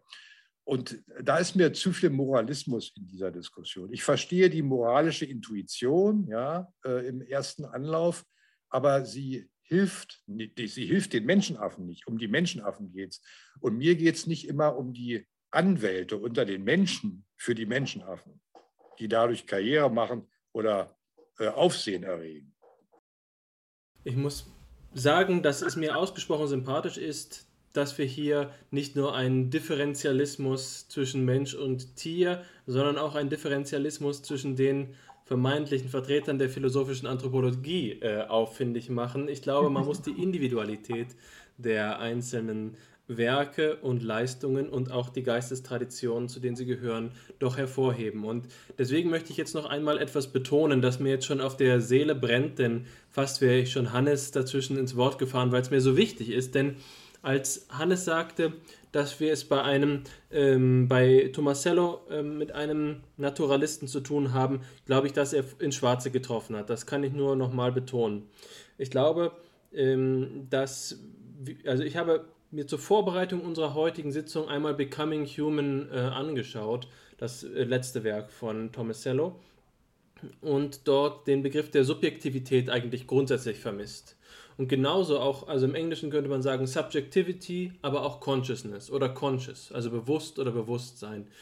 Ähm, glücklicherweise stellt uns ja unsere Technologie heutzutage die Möglichkeit zur Verfügung, diese Bücher online äh, oder digital zumindest zu durchsuchen und einfach mal auf die Suche zu gehen, wie oft kommen denn diese Worte darin vor. Subjectivity kommt in Becoming Human zweimal vor, aber immer nur als Bestandteil des Wortes Intersubjectivity. Äh, und ähm, in den Stufen des Organischen kommt das Wort Subjektivität 128 Mal vor. Ich glaube, das ist jetzt sozusagen ein kleiner empirischer, ein bibliografischer oder bibliometrischer, besser noch gesagt, bibliometrischer Indikator, wie hier auch die Diskurse verschoben sind. Ich denke, dass äh, es in Tomasellos Denkart, ähm, und da muss ich jetzt sozusagen zu einem Mindest, zu einem Minimum Hannes äh, widersprechen, äh, für echte Subjektivität keinen Platz gibt. Hannes, du hast gesagt, Subjekt-Objekt-Beziehung wird bei Tomasello verhandelt, aber ich glaube, sie wird immer objektivistisch-externalistisch verhandelt. Sie wird nicht in einer authentischen, äh, immanentistischen Weise im Sinne von echtem Bewusstsein ähm, äh, verhandelt. Ich denke aber, dass du das mitgemeint hast, als du es gesagt hast. Ähm, zwar verhandelt er diese beiden Begriffe, aber er behandelt sie eben nicht in den Geistestraditionen, die wir kennen. Und wenn man sieht, dass Tomasello selbst eben evolutionistisch argumentiert und sogar kulturevolutionistisch, dann ordnet er sich selbst sicherlich auch eher in die Denktradition ein, die aus den Vereinigten Staaten kommen, die die naturwissenschaftlich objektivistische, pragmatistische äh, Denkart betreffen. Und dazu passt eben auch die eben angesprochene Gleichmacherei zwischen Menschen und Menschenaffen. Ähm, und das ist jetzt verwunderlich, denn wir haben gerade betont, Tomasello ist derjenige, der die Differenz, der die anthropologische Differenz betont. Äh, was mich daran wundert, ist das folgende. Mein Erklärungsansatz dafür wäre eben gewesen, für das, was Sie gerade äh, gewisserweise wissenschaftssoziologisch erklärt haben, wäre zu sagen, wir befinden uns in anti-essentialistischen Zeiten und die Mensch-Tier-Differenz hat oft für, äh, aus der Rezipientenperspektive so den Anschein von einem Essentialismus. Der Essentialismusverdacht kommt doch sehr schnell daher. Ähm, und das kennen wir ja zum Beispiel auch aus der, ähm, aus der kritischen Theorie, also die, die Auseinandersetzung zum Beispiel von Horkheimer und Adorno mit, dem, äh, mit der philosophischen Anthropologie ist, läuft ja unter dem, ähm, unter dem Motto Anthropologismusverdacht oder Anthropologieverdacht. Und das ist ähm, sicherlich auch indikativ für diese ähm, externalistisch-objektivistische Geistesströmung, von der wir gerade in Bezug auf Tomasello gesprochen haben und den Naturalismus gesprochen haben. Und hier ist also das Mysterium, vor dem man steht. Äh, wieso ist Tomasello jemand, der die anthropologische Differenz betont? Das ist das Interessante. Ähm, und an der Stelle, glaube ich, sieht man doch klar, weswegen es ein Faszinosum ist. Hier ist jetzt ein Naturwissenschaftler, der eigentlich aus den Traditionen stammt, von denen man vermutet, sie würden den Subjektbegriff nicht schätzen. Äh, und der kommt auch weitgehend ohne ihn aus und trotzdem kommt er zu Ergebnissen, bei denen der Mensch in seiner Eigenständigkeit betont wird. Das ist nach allem, was ich aus unserem bisherigen Gespräch schlussfolgern kann, die, das paradoxe Faszinosum. Und es lässt mich zugleich an einen weiteren Gast von Fipsi denken, nämlich an Davor Löffler, der ähm, sich ja mit äh, der Technikphilosophie auseinandersetzt und der im Rahmen von FIPSI die verschiedenen Bewegungen innerhalb der, ähm, der Kulturphilosophie beschrieben hat, die sich immer wieder abwechseln zwischen Essentialismus, Anti-Essentialismus, Kulturalismus, Naturalismus und so weiter und so fort, so wellenartig beinahe, und der ein Wiedererstarken von ähm, Kultur, äh, also kultursubstantialistischen möchte ich fast sagen, also nicht kulturrelativistischen oder vielleicht antirelativistischen Tendenzen in der Kulturphilosophie der letzten Zeit findet. Also die Idee, dass äh, alles, was wir über die Kultur sagen können, immer nur in Abhängigkeit von der, äh, dem Diskurs oder den jeweiligen kulturellen Perspektiven erfolgt, scheint sich ein wenig abzulösen. Es ist ein Diskurs der 70er, 80er, 90er Jahre. Denken wir an Foucault beispielsweise. Und jetzt äh, kommen neue Perspektiven auf. Und da denke ich mir, vielleicht ist Tomasello auch ein Indikator für so eine Perspektive, für so einen Gesinnungswandel in, ähm, in der Naturwissenschaft, in der Kulturwissenschaft. Das ist jetzt eine These, die ich erstmal dahingestellt sein lasse. Aber wir haben auch so viel schon über Methodologie gesprochen, dass ich nochmal, um diesen selben Zusammenhang zu verdeutlichen, auf die Inhaltsebene kommen möchte. Äh, und das schaffe ich. Ich hoffe, dass ich die sozusagen das in einem Kontext meinen Kommentar aufrechterhalten kann, weil ich auf ein Stichwort zu sprechen kommen möchte. Und das ist das, was in um, A Natural History uh, of Human Thinking, um, The View from Nowhere heißt, also der Blick von nirgendwo. Das ist die Idee der Objektivität als das Resultat der äh, Kulturation, Enkulturation. Die Idee von Tomasello scheint zu sein, dass sich, genauso wie Sie es in Ihrer Einleitung beschrieben haben, Herr Kröger, durch die Integration von biologischer Reifung und so weiter und so fort etwas ergibt, eine Sonderperspektive eben in dieser dritten Intentionalitätsform, in der Collective Intentionality, dass man Objektivität nennen kann. Objektivität als The View from Nowhere, ein Standpunkt, der gewisserweise die reine rationale ähm, Position betrifft und nicht mehr identifiziert ist mit einzelnen Individuen. Das wird von Tomasello als etwas ähm, spezif ein Spezifikum für menschliche Kultur dargestellt, als, als Resultat der kooperativen Eigenheit des menschlichen Denkens.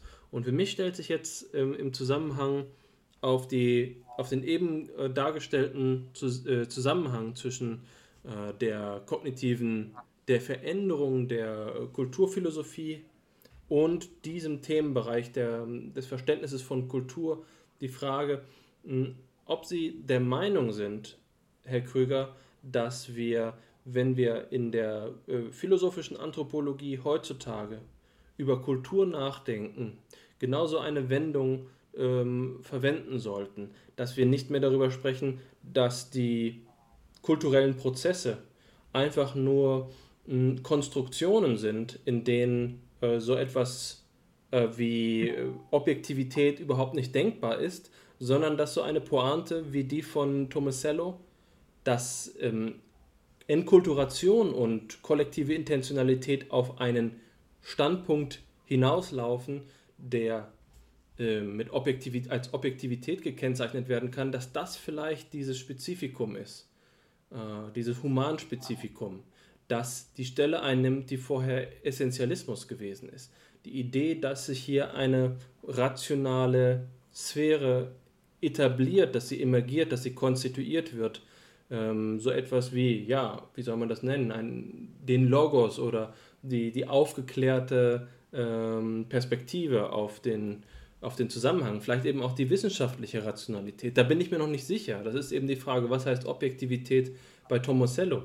Und dann selbstverständlich die Rückfrage, was hat das noch mit der philosophischen Anthropologie zu tun? Ich hoffe, dass das nicht zu unklar gewesen ist, wie ich es mir denke. Ja, zunächst mal zu, dem, zu der Sonderstellung, wie Sie gesagt haben, Tomasello, einerseits Naturalist, aber andererseits jemand, der ähm, die menschliche Einzigartigkeit, wie er ja immer wieder sagt, die Evolutionsweise des Menschen sei einzigartig im Vergleich mit anderen Spezies, äh, hervorhebt und stark macht. Wie kommt das? Das kommt bei ihm, das weiß ich auch einfach aus persönlichen Gesprächen, aber das kann man auch in seinen Büchern sehen. Er kommt nicht einfach aus dem naturalistischen, üblichen naturalistischen, äh, naturwissenschaftlichen Betrieb äh, der Biologie und der Evolutionstheorie, sondern schon einem, einem speziellen Zweig, nämlich George Herbert Mead. Er kommt aus dem symbolischen Interaktionismus. Äh, und er hat die äh, Psychologie schon von seinem Studium her ähm, nie nur individualistisch verstanden, sondern auch immer sozial, weil er von Miet kommt. Und von Miet, äh, von dem symbolischen Interaktionismus ähm, ausgehend, hat er dann Vygotsky erschlossen, Lev Semyonovich Vygotsky.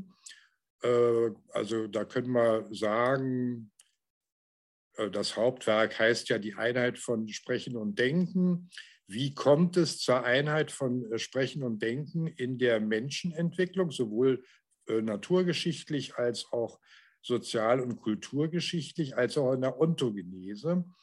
Und äh, Vygotsky hat ja sehr schön äh, unterschieden, was äh, inwiefern gibt es vorsprachliches Denken äh, und inwiefern gibt es Kommunikation, Signalkommunikation äh, vor der sprachlichen Kommunikation und was ist dann das Eigenartige äh, beim Menschen, dass das Denken sprachlich wird und dass die Sprache selber ähm, äh, das Niveau von universellen Denken annimmt. Ja?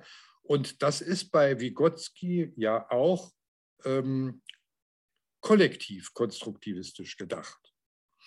Also ähm, ich glaube, diese beiden Ressourcen, Miet und Vygotsky, sind für Tomasello qualitativ entscheidend, und zwar in seinem ganzen Lebensweg. Und da hat er auch viel Prügel für bezogen. Also dass er nicht bei, dem üblichen, äh, bei den üblichen evolutionstheoretischen Graduierungen und in dem üblichen Individualismus mitgemacht hat. Und das war auch ein Grund, ihn zu berufen als Max-Planck-Direktor. Also die, äh, das Präsidium der Max-Planck-Gesellschaft war sich voll darüber im Klaren, dass sie nicht einfach irgendeinen Individualisten berufen, sondern jemanden, der die Spezifik der, von Intersubjektivität, von äh, dem, was zwischen den Individuen liegt, stark macht, das Soziale stark macht. Daher kommt das Besondere, glaube ich, äh, äh, bei äh, Tomasello.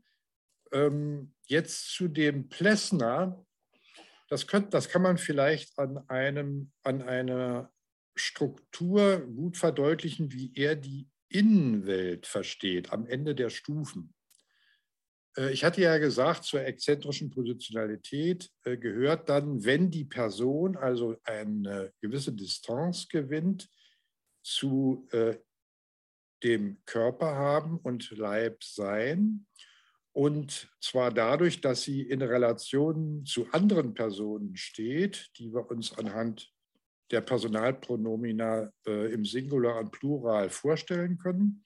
Dann bleibt ja trotzdem die Frage, also das wäre jetzt Außenwelt und Mitwelt, worin besteht eigentlich die Spezifik der Innenwelt? Und für Plessner ist es ganz klar, er will nicht durch die, Binnen, äh, durch die Mitwelt oder die Außenwelt die Innenwelt ersetzen. Ihm ist klar, dass der Bezug der individuellen Lebensgeschichte auf eine einzige Seele, wie er sagt, durch nichts ersetzt werden kann, weder durch Relationen in der Außenwelt noch in der Mitwelt. Äh, das heißt, da gibt es eine existenzphilosophische Seite in Plessner, wenn er über Innenwelt redet. Und da macht er äh, etwas Interessantes. Er, er sagt ja immer wieder, äh, wenn man philosophisch ein Kategoriennetz entwirft, dann darf man das nicht machen, indem man eine empirische Fallgruppe verallgemeinert gegen die anderen, sondern äh, man, muss, man muss neue Empirien ermöglichen. Ja? Also Kategorien sind nicht Begriffe im empirischen Sinne, sondern Kategorien sollen Begriffe, empirische Begriffe ermöglichen. Und wie macht er das in der Innenwelt? Da äh, unterscheidet er zwei Subjekte, weil das war jetzt Ihre Frage. Gibt es überhaupt noch Subjekte bei aller sozialen Kollektivität, Konstruktion, Co-Konstruktion, Co-Evolution und so weiter, wie es Tomasello nennt? Und Plessner würde sagen, ja, die, äh, es gibt keinen Ersatz für die Innenwelt. Und da unterscheidet er und sagt, ähm, die Innenwelt hat eine Doppelstruktur. Es gibt das Subjekt des Erlebens hier und jetzt. Das nennt er das aktuelle Erlebnissubjekt. Das Erlebnissubjekt macht psychische Realität durch, hier und jetzt im Erleben. Aber es gibt einen zeitlichen Zusammenhang, auch wieder einen Abstand äh, durch die Reihe der Erlebnisse auf die Reihe der Erlebnisse. Und dafür braucht man die Person, und zwar jetzt die Person als das Subjekt ihrer Lebensführung. Und das nennt er Seele. Seele im Sinne von Anima. Das muss nicht eine christliche Seele sein, sondern im Sinne von da gibt es lebensgeschichtlich im Ganzen einen Überschuss in der Habitualisierung, der nicht einfach die Summe von Erlebnissubjekten aus Situationen ist. Ja, das nennt er dann ähm, die Persona als Subjekt der Lebensführung. Und die Frage ist jetzt in der Innenwelt, wie das Subjekt der Lebensführung im Ganzen und das Erlebnissubjekt zueinander stehen. Und da will er sozusagen einen falschen Dualismus vermeiden, nämlich erstens, wir lösen die ganze Innenwelt auf in Erlebnisse. Das wird ein reiner Subjektivismus, sagt er. Da gibt es überhaupt keine psychische Realität. Oder, äh, und das ist das, was wir heutzutage machen, und das ist das, worauf wir konditioniert werden, ja, auch in der Kulturindustrie. Wir sollen ja unentwegt an Events teilnehmen und uns in Events vergessen und so weiter. Und die andere Seite ist, äh, irgendwann kommen wir dann doch ins Grübeln und müssen äh, lachen und weinen über, also in, kommen in Grenzsituationen mit Jaspers gesprochen und kommen in das Problem, wie hängen denn die ganzen Erlebnisse, die wir durchlaufen, zusammen in der Lebensgeschichte, nämlich seelisch. Ähm, und das wurde ja natürlich immer als Substanz, als Essenz bezeichnet. Und für Plessner gibt es gar keine, äh, gar keine, das ist eine Fehlalternative, entweder Essentialismus oder Konstruktivismus, ja, woran wir jetzt äh, leiden. Sondern er sagt, wir brauchen beides. Wir haben die Erlebnissubjekte, das wäre sozusagen der Konstruktivismus hier und jetzt. Aber es wäre doch eine Vogel-Strauß-Politik, wenn wir annehmen, dass wir äh, nicht übersituativ und über die Lebensalter unsere Kindheit, unsere Jugend, unsere Erwachsenenzeit, unser Alter hinausgehend eine Seele haben, ja, die modifiziert wird, die womöglich, er erwähnt auch Traumata, grundsätzlich in, in Frage gestellt wird durch Erlebnisse. Also wir brauchen beides. Das ist auch so eine Fehlalternative. Er folgt nicht der Fehlalternative. Und Sie haben sehr schön vorhin gezeigt, das ist, glaube ich, typisch für die westliche Moderne, dass immer irgendeine Fehlalternative behauptet wird, dann läuft eine Generation lang, das kann man wirklich nachvollziehen, wissenschaftsgeschichtlich, die Mode durch. Ja, alle sind Konstruktivisten. Und dann kommt die nächste Generation und die entdeckt, aber das geht doch gar nicht, das ist eine Vogel-Strauß-Politik.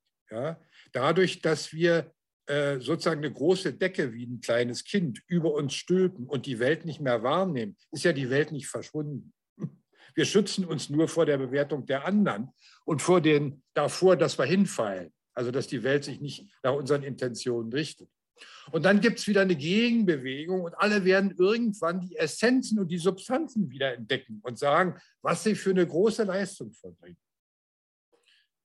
Plessner denkt integrativ und sagt, für uns ist wichtig, was, wie wird die Seele durchs Erleben hier und jetzt modifiziert, beeinträchtigt, gestärkt? Inwiefern findet eine Habitualisierung statt, die wiederholt und die eine Differenz erzeugt und womöglich zu einer Gefahr für die Seele wird? Und das steigert er, indem er sagt, zur Innenwelt gehört der Bruch des Erlebnissubjekts und der Seele. Das heißt, gehören auch Katastrophen. Das muss nicht harmonisch ausgehen. Und die kann man natürlich gar nicht mehr denken.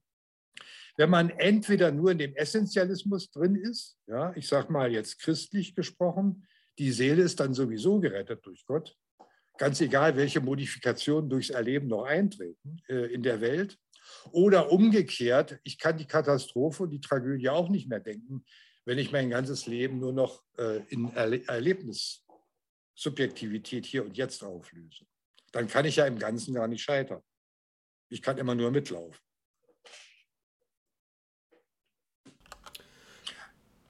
Ich interveniere noch einmal, bevor ich Hannes zu Wort kommen lasse, weil das mir so wichtig ist. Zunächst einmal möchte ich Ihnen für den Hinweis auf Meet danken, der ja auch vom Generalized Other spricht in dem Zusammenhang, in dem ich vorhin von Objektivität gesprochen habe. Das ist ein wirklich guter Hinweis zu sehen, dass äh, Tomasello da doch auch nochmal herausfällt und den symbolischer, dass der symbolische Interaktionismus ähm, eine wichtige problemgeschichtliche Rolle für die Entstehung seines Standpunktes spielt.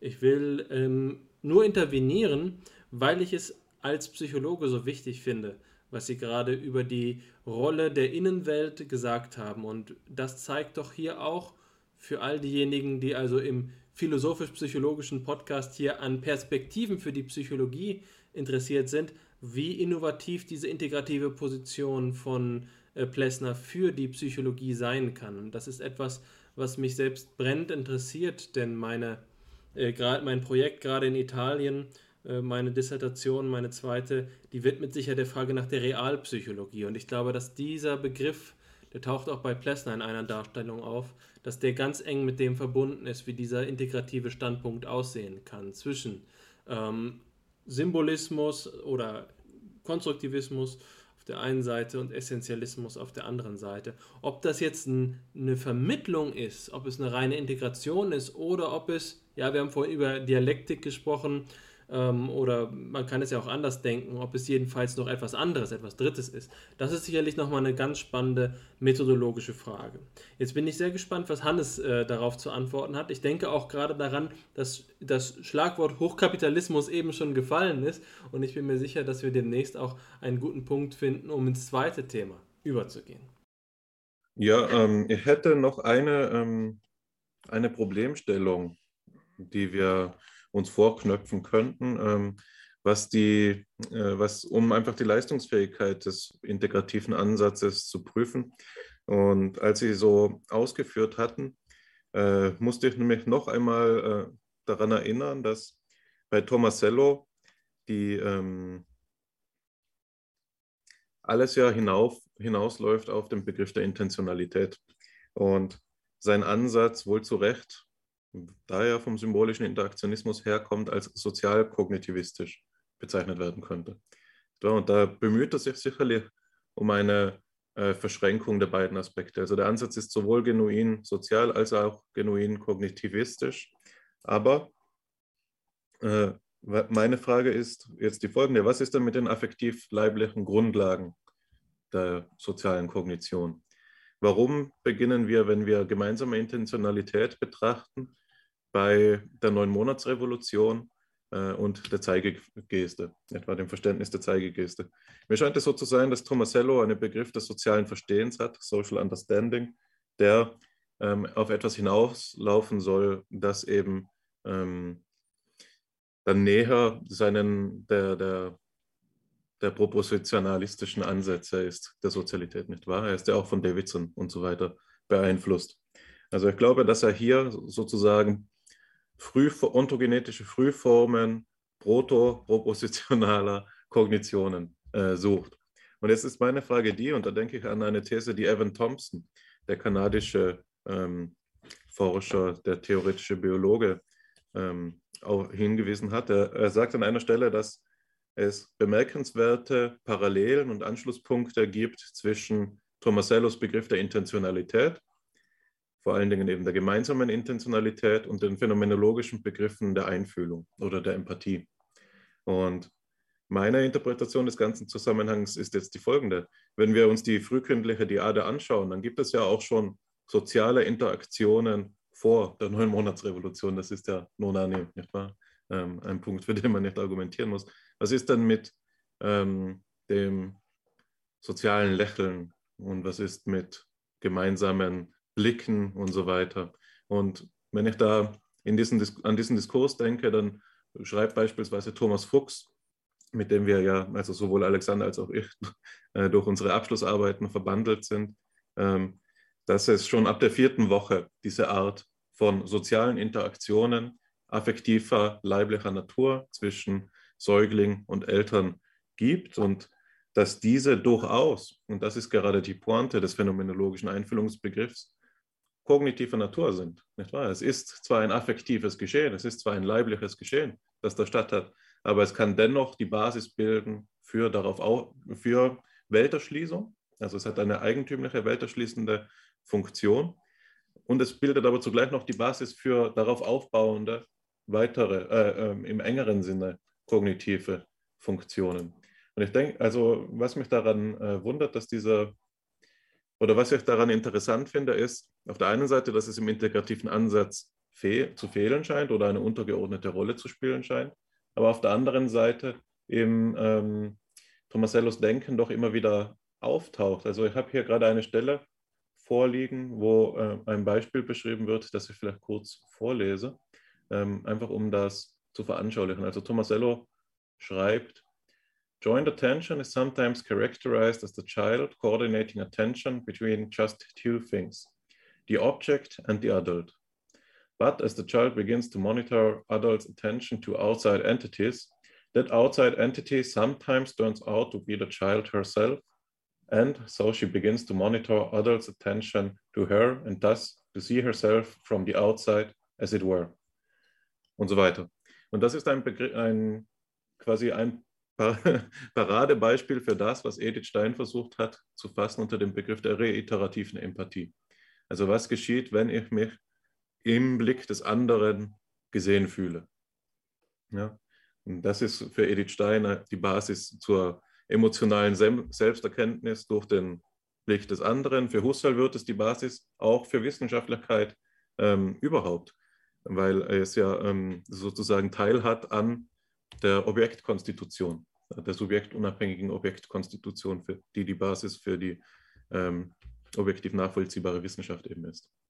Genau, also meine Frage zurück an Sie wäre, ob Sie wissen, ob man diese ähm, effektiv leiblichen, ontogenetisch noch früher liegenden Prozesse in Tomasellos Bild integrieren könnte oder, also so wie Evan Thompson es vorschlägt, ob das quasi ein Desiderat des Ansatzes wäre, oder ob es so ist, was ich vermute, dass es das ganze Paradigma vielleicht an seine Grenzen führt, weil es nicht ohne einen starken Begriff von Subjektivität adäquat beschrieben werden kann. Ja, äh, also ich würde Ihnen äh, in der Diagnose zustimmen. Äh, der Ansatz von Tomasello ist sehr sozial, ist immer intersubjektiv und kognitivistisch.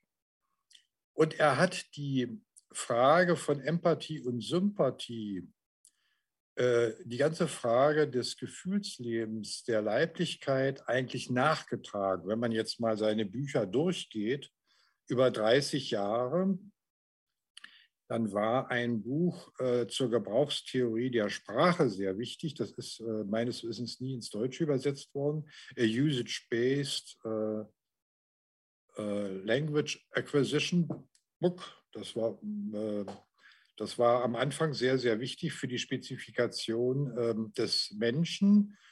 Das heißt, er fing eigentlich mit Vygotsky an, die Einheit von Sprache und Denken. Und die äh, Schuldgefühle und die Schamgefühle, die kommen jetzt zum Beispiel in dem Band Becoming a Human ein bisschen nachgetragen ein bisschen ergänzt und ein bisschen aufgesetzt und eigentlich kommen die nur vor, um das durchzusetzen, was Herr Wendt vorhin schon erwähnt hat, nämlich die beiden Rationalisierungsideale. In kognitiver Hinsicht die objektive Perspektive im Unterschied zu den subjektiven Perspektiven und in moralischer Hinsicht die Wir-Perspektive, äh, ihr Vorrang gegenüber den Einzelperspektiven oder den diadischen Perspektiven. Also man gerät quasi in, bei ihm, bei Tomasello, in Schuld und Scham, wenn man diesen beiden Primaten, der objektiven Perspektive und der Wir-Perspektive, nicht folgt.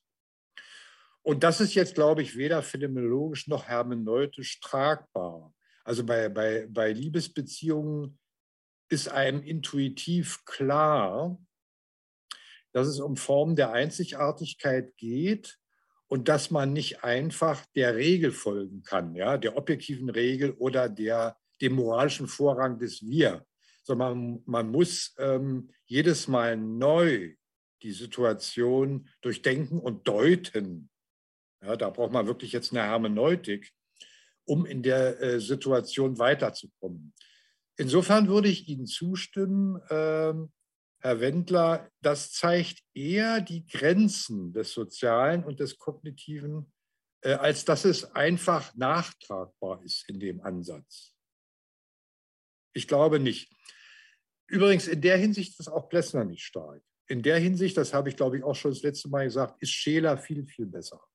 Also wenn, äh, wir können auch mal extra eine Sitzung machen, sozusagen zu äh, Empathie und Sympathieformen Liebe und so weiter bei Scheler äh, so gut, also da ist Scheler eindeutig besser als Plessner, äh, äh, weil da ähm, ich glaube auch Plessner selber von der Persönlichkeitsstruktur her ein Typ war, der äh, von seiner Innenwelt den Lesern und Leserinnen nichts mitteilen wollte. Er war ein Mensch, der zurückgezogen gelebt hat und das abgeschirmt hat. Während Scheler, Sie haben das ja zum Anfang sehr schön gesagt, Herr Wendt, der hat sozusagen in der Öffentlichkeit seiner Leidenschaften ausgelebt. Ähm, ist ein ganz anderer Typ gewesen, äh, von der Persönlichkeitsstruktur her. Das will ich aus eigener Erfahrung bestätigen. Für mich trat äh, Schelers Text zu den Sympathiegefühlen äh, in einer Phase meines eigenen Lebens auf die Bühne, als ich im höchsten Maße dafür in, empfänglich war. Ähm, äh, auf einer Reise in Südamerika und da las ich diese Texte und war vollkommen ergriffen von den, ähm, von den Wesenseinsichten, die er dort vermittelt hat.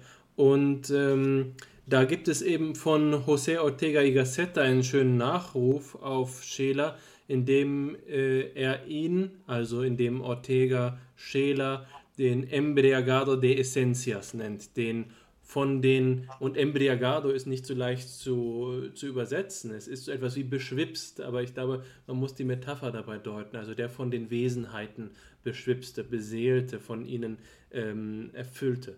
Und so kommt mir der Scheler vor. Also er ist jemand, der in all seinen Texten, ich sage mal, das ist einer der Vergleiche, die ich immer vage, wenn es ähm, mir um Scheler geht, der im Gegensatz zu vielen analytischen Philosophen seine Beispiele ernst meint und nicht im Nachhinein konstruiert. Da ist nicht erst der Gedanke und dann ist das Beispiel da, sondern er hat es erlebt und daran hat sich dann der Gedanke geformt. Insofern möchte ich Ihnen da recht geben und würde mich sehr darüber über die Gelegenheit freuen, mit Ihnen auch über Scheler zu sprechen und über die, ähm, die Philosophie der Sympathiegefühle. Aber an dieser Stelle, glaube ich, ist es für unseren Diskurs im bisherigen Verlauf am klügsten, wenn wir äh, an den Punkt zurückkommen, an dem wir über die aktive Rolle des Lebewesens bei, ähm, bei Tomasello gesprochen haben. Das, was die Koevolution ist ähm, und die Ko-Konstitution, die Nischenbildung, das ist ja auch eine Frage der modernen äh, biologischen Theorie dass die ähm, Evolutionstheorie nicht mehr nur passivistisch verstanden wird, wobei ich dabei immer kritisch sagen muss, dabei hebt sie sich selbst aus den Angeln, denn der eigentliche große methodologische Fortschritt durch Darwin ist nach meiner Einschätzung die Einklammerung von ähm, einer der beiden Unbekannten gewesen. Wir haben auf der einen Seite die Varianz der Spezies, auf der anderen Seite die Varianz der Umwelt und jetzt wird die Varianz der Spezies in deterministische Abhängigkeit von der Varianz der Umwelt gesetzt. Und jetzt haben wir eben die äh, Wiedereröffnung der Varianz der Spezies in ihrer eigenen Dynamik. Und die Nischenbildung führt dann nach meinen Begriffen dazu, dass sich hier die Kausalitätspfeile ein bisschen äh, so im Kreis drehen wie ein äh, Kompass, der die Orientierung verloren hat, unter dem man einen äh, Magneten hält. So ungefähr kommt mir das mit der modernen biologischen Theorie vor. Worauf ich aber hinaus möchte, ist, dass diese Idee der Nischenbildung, der Selbstkonstruktion oder Selbststiftung, Selbstgestaltung von Umwelten durch die verschiedenen Lebensformen, dass darin ja der Begriff der Kultur angelegt ist, der im Gegensatz zum Begriff der Subjektivität in Tomasellos Werk ganz oft auftaucht. Und nachdem Sie eben gesagt haben, dass er in der Tradition von George Herbert Mead steht, Mind, Self and Society, ähm, das ist scheinbar, also nach, nach meinem Dafürhalten, ganz klar, äh, sobald man diese, diese Beziehung kennt. Und ähm, ich würde deswegen vorschlagen, dass wir zu der Fra zweiten Frage übergehen, wenn Ihnen nicht noch etwas anderes äh, auf der Seele brennt. Wir wollen nämlich über die Frage sprechen, wie die Conditio Humana ähm, in den äh, im Mensch-Tier-Vergleich noch gedacht werden kann. Und wir haben bereits an verschiedenen Stellen im heutigen Gespräch, aber auch beim ersten Mal darüber gesprochen, dass es für Plessner von großer Bedeutung ist, dass er seine ähm, späteren soziologischen Theorien bereits anthropologisch vorbereitet. Äh, wir haben über das Doppelgängertum gesprochen und Hannes hat heute immer wieder über die Bedeutung der Rolle in der, ähm, in der äh, philosophischen Anthropologie gesprochen.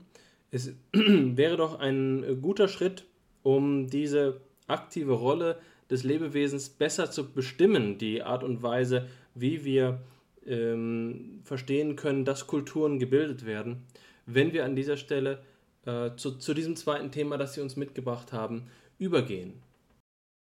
Ja, das können wir gerne tun. Äh, und äh, ich wollte jetzt vorschlagen, dass man vielleicht mal äh, in einen kleineren Text von Plessner hineinschaut, der heute nicht mehr so oft gelesen wird, aber der zur Einführung in seine Philosophie, seine philosophische Anthropologie sehr geeignet ist. Der heißt nämlich die Frage nach der Conditio Humana und ist nur 80 Seiten lang. Also das ist zur Einführung genau das äh, Richtige. Man, man, muss nicht immer gleich äh, lachen und weinen oder äh, die verspielte Nation, das, darauf können wir noch zu sprechen kommen, oder die Stufen äh, lesen, das sind hunderte von Seiten, sondern äh, diese 80 Seiten sind ganz geeignet. Ähm, die musste er schreiben oder die sollte er schreiben, und das hat er dann auch getan, auf Einladung von Golo Mann und Alfred Heuss für die Propyläen Weltgeschichte Band 1. Und die beiden Herausgeber, äh, Mann und Heuss, baten Plessner, doch mal aus Sicht der philosophischen Anthropologie äh, zu sagen, was die Anhaltspunkte sein könnten für menschliche Lebensformen in der Geschichte. Ja, wie äh, vor allem Band 1, da geht es um die Frühgeschichte und wie kommt es überhaupt äh, dazu äh, und nach welchen Fossilien sollte man suchen sozusagen. Und da sagt Plessner, na gut, äh, ich schreibe Ihnen das und äh, da ziehe ich jetzt mal fünf elementare Strukturen heraus, die die Conditio Humana ermöglichen. Und das sind äh, die folgenden fünf im Überblick. Ich sage dann immer noch ein paar Sätze zu jeder dieser fünf Strukturen. Er beginnt im Spielpotenzial der säugertierlichen Lebensformen von Primaten. Da sind wir also wieder bei dem Thema äh, der tierlichen Lebensformen. Inwiefern kommen wir aus dem Spielpotenzial der Säuger naturgeschichtlich? Und wenn das eine Struktur ist, dann, soll, dann müssen wir ja auch die reproduzierbar halten. Ja? Wir kommen aus dem Spielen. Die zweite Struktur wäre äh, die schon erwähnte, das Potenzial des Schauspielens. Die behandelt er in drei Levels äh, als elementare Rollenhaftigkeit, als das repräsentative Schauspiel, das zum Theatrum Mundi führt und als eine Funktionalisierung des privat-öffentlichen Doppelgängertums. Das führt dann in die moderne Gesellschaft und leitet über zu unserem dritten Problem, was wir wahrscheinlich heute nicht mehr schaffen, aber dann das nächste Mal, wenn Sie noch Interesse haben sollten. Äh, die dritte Struktur ist das Lachen und Weinen. Und das ist sehr, sehr wichtig bei Plessner. Ähm, die Erfahrungen der Grenzen des personalen Verhaltens für die Selbstbildung. Also wir äh, neigen ja in der Gegenwart dazu, gar nicht mehr über die Grenzen der Selbstbildung äh, zu sprechen. Und da gibt es auch eine Parallele zu Heidelberg, ne? Karl Jaspers, den Grenzsituationen von Karl Jaspers. Äh, die vierte Struktur wäre, wie äh, man muss, äh, wie hängen zusammen die, Bio, die biotische und die soziokulturelle Umwelt in dem Weltrahmen der personalen Lebensform. Die personale Lebensform muss einen Rahmen für die Welt äh, schaffen, äh, in der äh, Vorkommnisse erwartet werden können. Und da kann es, wie Plessner sagt, zu Kollisionen kommen, dass wir unsere biologische Umwelt nicht richtig ähm, in dem Weltrahmen vorgesehen haben oder auch die soziokulturelle Umwelt. Na, das ist hochaktuell, äh, wenn Sie zum Beispiel an die Konflikte zwischen unseren Umwelten oder an die äh, ökologische Krise denken. Und schließlich ist die fünfte und letzte Struktur die Frage nach dem Heiligen. Ist das äh, Heilige wirklich einfach ersetzbar? Äh, da würde Plessner antworten, nein, das scheint uns nur so zu sein, weil wir das Heilige monotheistisch mit Religion identifizieren. Es gibt aber auch nicht religiöse Formen des Heiligen, und zwar nicht nur vor den Monotheismen, sondern auch parallel und neben den Monotheismen. Wenn man zum Beispiel, wir, äh, wir kamen, glaube ich, vorhin schon drauf zu sprechen, mal die asiatischen äh, Weltbilder durchgehen würde, den Konfuzianismus, den Buddhismus, der Buddhismus spielt ja auch bei Schiller eine äh, große Rolle. Das sind ja nicht unsere monotheistischen Weltreligionen, aber die kennen alle was Heiliges. Ja, selbst äh, wenn sie einen Stalinisten gefragt hätten, was ihm heilig ist, hat der geantwortet, na, die Diktatur ist mir heilig. Ja? Der Parteiauftrag ist mir heilig. Also ähm, gehen wir mal kurz die erste Struktur durch, das Spielpotenzial. Was meint Plessner im Kern mit Spiel? Da bezieht er sich auf Beutendijk. Ich zitiere. Wenn wir jetzt mal säugetierliche Lebensformen voraussetzen, dass in einem Sozialverband die Nachkommen nachwachsen können und unter dem Schutz stehen, also eine soziokulturelle Nische, hatte Herr Wendt schon gesagt. Das ist jetzt auch in der Evolutionstheorie akzeptiert, dass es soziokulturelle Nischen gibt.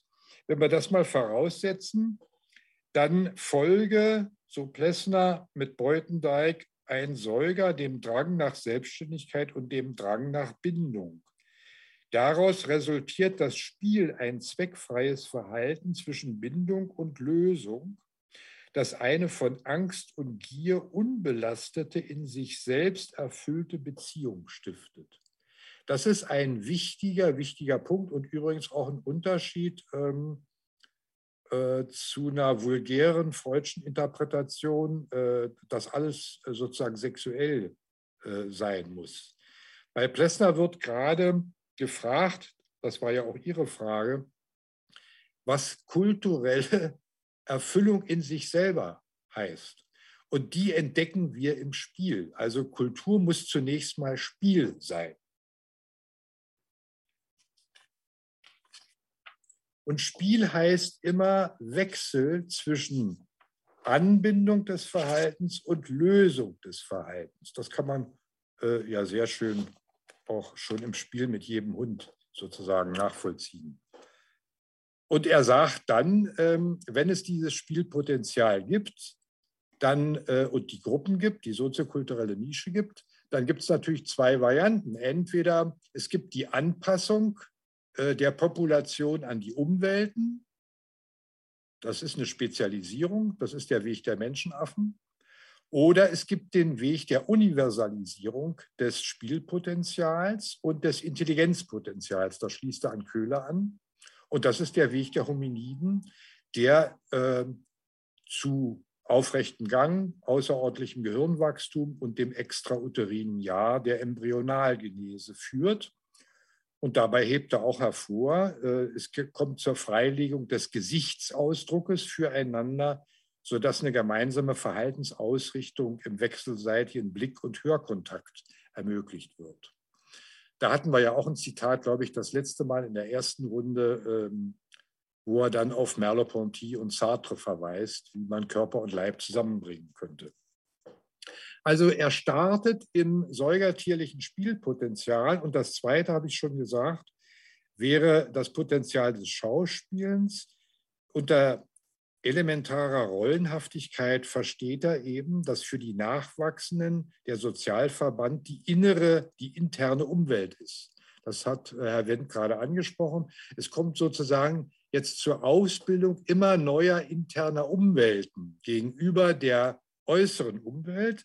Aber für die Nachwachsenden ist natürlich die soziokulturell interne Umwelt die äußere Umwelt. Und er beginnt daher klar mit dem Primat des Äußeren.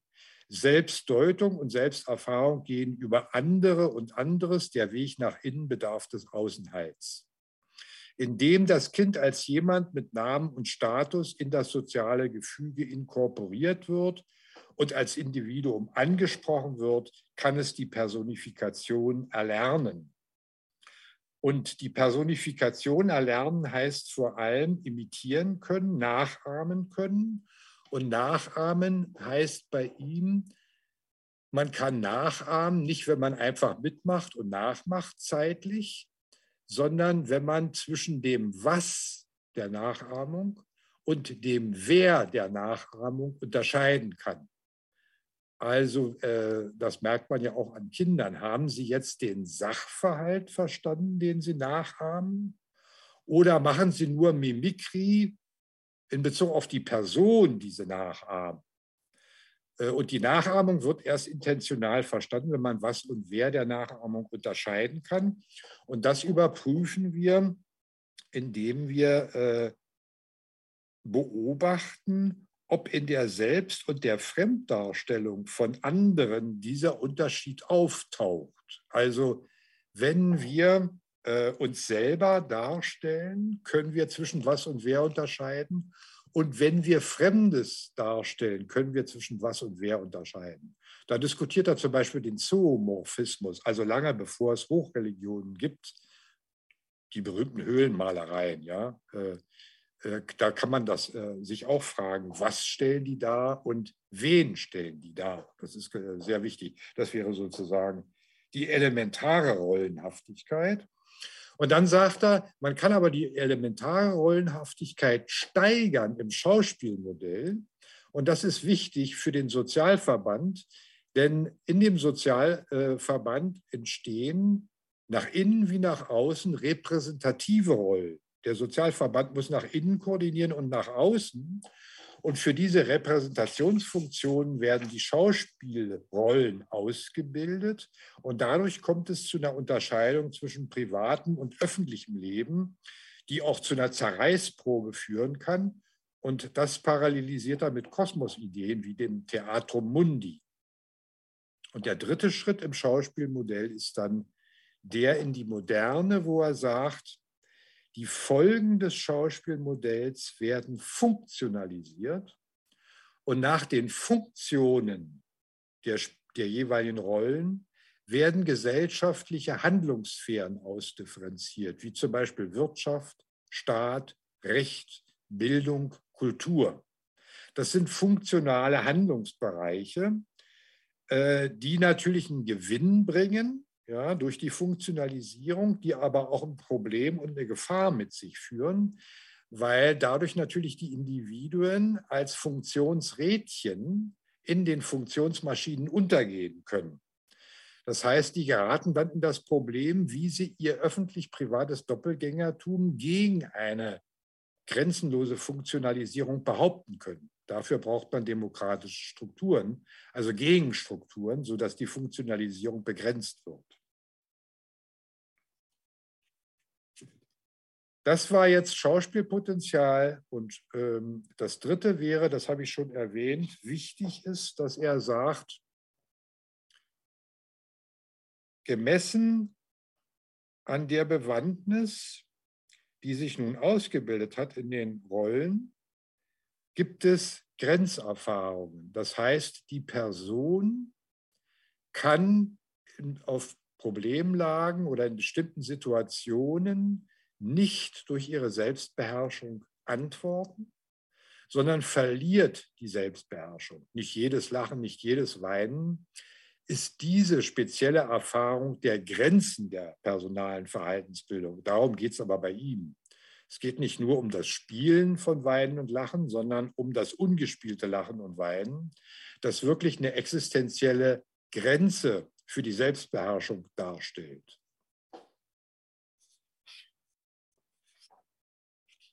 Durch die Grenzerfahrung kommen wir dann viertens äh, zu der Frage,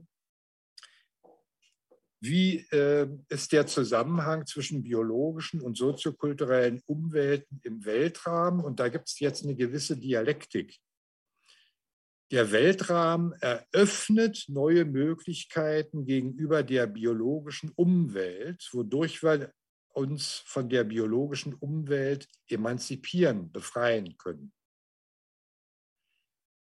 Aber der Weltrahmen Und unter Welt versteht er immer phänomenologisch die Transgredienz, ja, vom Vordergrund zum Hintergrund. Es muss also im Hintergrund soziokulturell eine Akkumulation stattfinden, äh, sodass man im Vordergrund auf äh, Probleme antworten kann, indem man auf den Hintergrund des Weltrahmens zurückgreift. Das ist gemeint mit Weltrahmen. Aber jetzt sagt er, der Weltrahmen, die Eröffnung einer Welt hat selber ein Problem. Der wird nämlich schematisch reproduziert in der Habitualisierung. Der gerinnt selber institutionell zu einer soziokulturellen Umwelt. Und dadurch wird die Welteröffnung wieder fragmentiert. Wir haben jetzt also zwei Probleme. Erstens, die biologische Umwelt muss nicht angemessen in dem Weltrahmen vorkommen. Es kann zu einer Kollision kommen. Und in der Tat, denken Sie an die Menschheitsgeschichte, viele Kulturen sind einfach ausgelöscht worden durch Vulkanausbrüche. Ja, die, die konnten, äh, äh, die haben die biologische Umwelt eben nicht angemessen repräsentieren können. Und es gibt das andere Kollisionsdrama, die Welteröffnung gerinnt institutionell in einer soziokulturellen Umwelt und wird so fragmentarisch, dass sich die Kultur gar nicht mehr öffnen kann. Die, Stabil das, die leidet an einer Überstabilisierung. Ja? Die zerbricht in sich selber. Also es gibt zwei Dramen. Der Weltrahmen garantiert nicht von vornherein ähm, äh, die Flexibilität im Austausch mit der biologischen und der soziokulturellen Umwelt. Und das fünfte und letzte hatte ich schon angekündigt. Das ist die Frage, wie verhalten wir uns zu einem letzten? Thomas Nagel ist ja schon äh, als Bezugspunkt bei Tomasello genannt worden, äh, The View from Nowhere. Ähm, das Heilige ist die Frage nach dem Letzten. Man kann vielleicht auch mit Kant das äh, neutraler formulieren, dass wir nicht gleich immer in die Religion reinkommen und alle Atheisten sich sträuben, äh, das Problem überhaupt wahrzunehmen. Mit Kant kann man ja sagen, äh, was hat für uns einen Wert, aber keinen Preis mehr. Wir würden es nicht verkaufen. Und Kants Antwort ist die Würde. Ja, wir können alles Mögliche ein- und austauschen. Aber die Würde der Personalität, die ist uns heilig. Das ist gemeint. Gibt es äh, äh, ein letztes Unbedingtes, woran wir unsere Verhaltensbildung binden? Das wäre das Heilige. Und Plessner sagt ausdrücklich, wir müssen die Frage umstellen. Bisher haben wir immer gesagt, äh, das Sakrale sei eine religiöse Eröffnung, Entdeckung, ähm, äh, aber das Sakrale muss nicht religiös verstanden werden. Es gibt sozusagen den Kampf in der westlichen Moderne, so nennt er das, zwischen totaler Profanierung, Aufklärung und to totaler äh, Sakralisierung, äh, der Verkirchlichung von allem. Und das Problem ist, wie finden wir eine Balance und äh, eine Grenze zwischen Profanem und Sakralem, zwischen dem, äh, was sich profan sozusagen austauschen lässt im, im Endlichen und dem, äh, was wir letztlich äh, perspektivisch und auch künftig uns bewahren müssen, wenn wir geistig-kulturell nicht untergehen wollen. Und als Minimum beantwortet er die Frage, was ist das Heilige mit Rudolf Otto implizit. Das Heilige ist die Verbindung der Momente von Herausgehobenheit und Unnahbarkeit, die Verbindung eines Tremendum mit einem Faszinosum.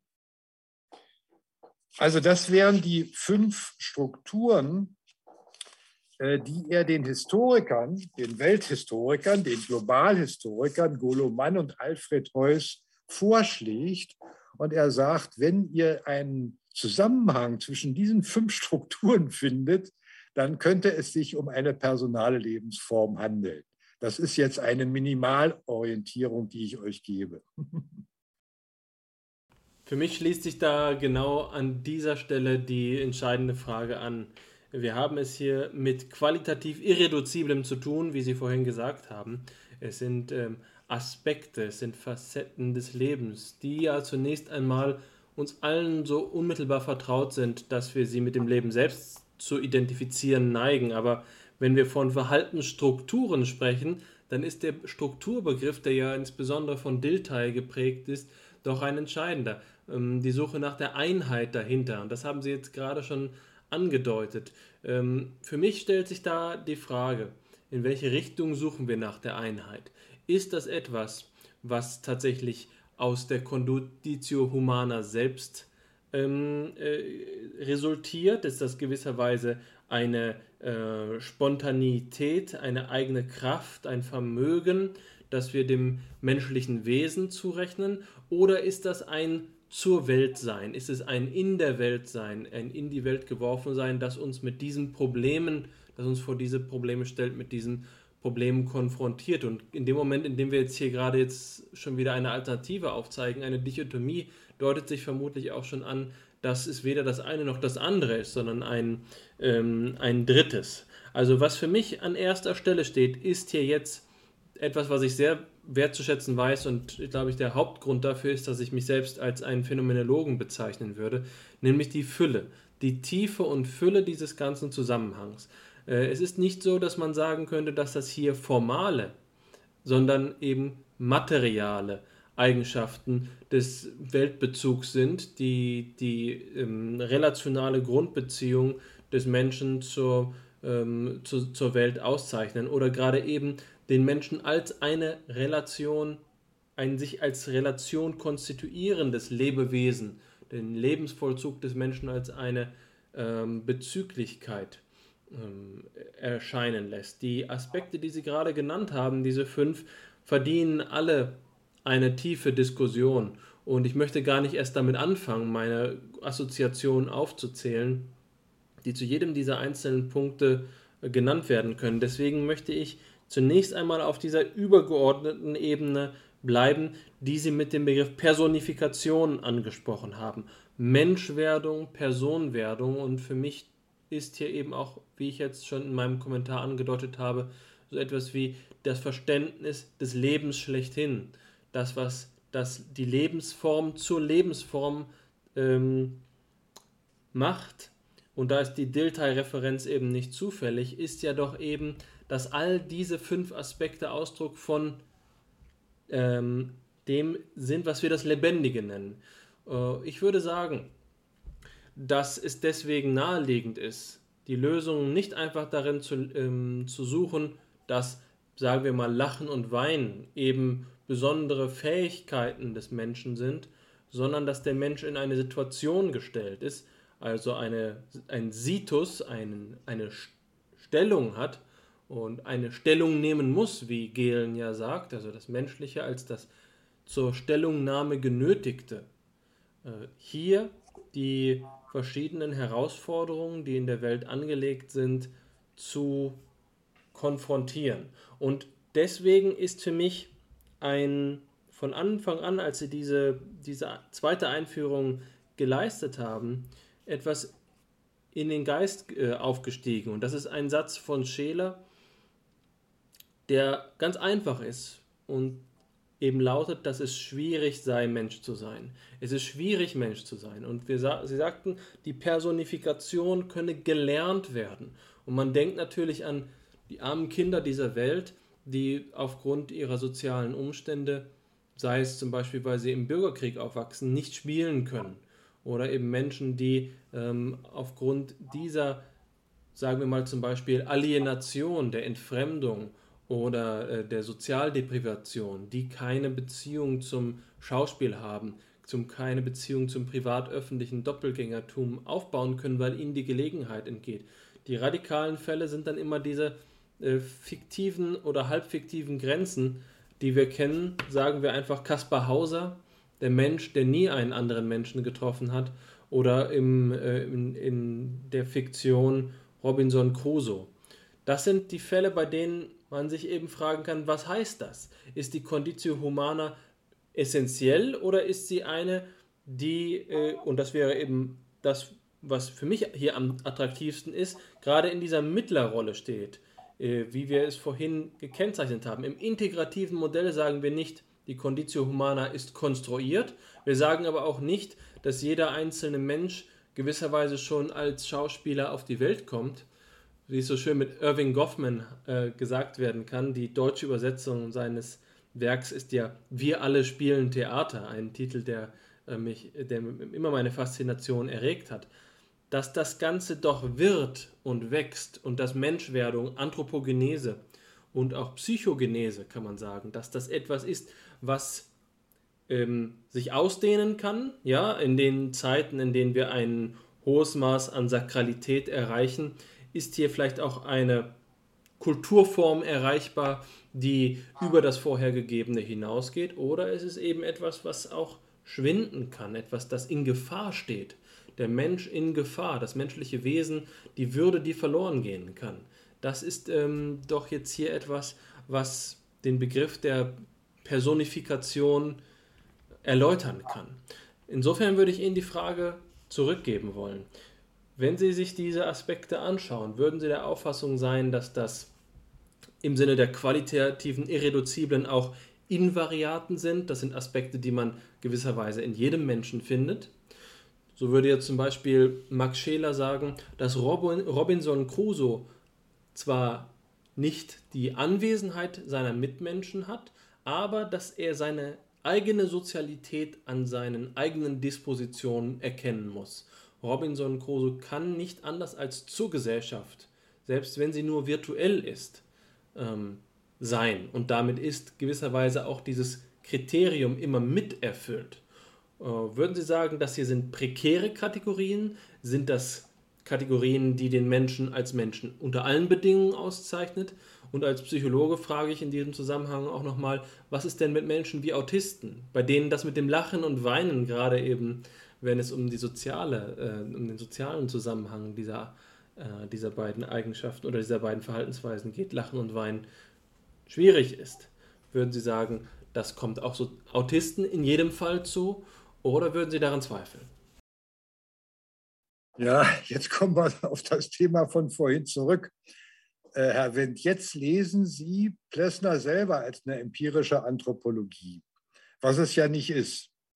Also Plessner äh, würde nicht sagen, ähm, ich schlage Ihnen ein Begriffsnetz vor, äh, in dem ich empirische Fälle verallgemeinere.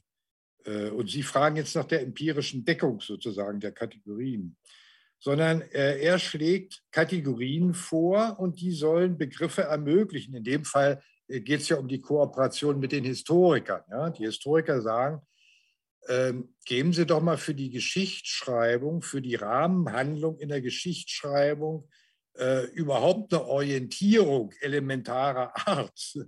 Und er will natürlich den Historikern nicht die empirische Arbeit abnehmen, die müssen sie schon selber vollführen. Aber er macht Vorschläge und der, die Vorschläge sind, die haben schon etwas, nämlich jede der fünf Strukturen hat die Doppeldeutigkeit von Verhaltensanbindung und Verhaltenslösung. Das ist also keine deterministische Struktur. Ja, also dieses Lebenssubjekt hängt in folgendem Kristallgitter.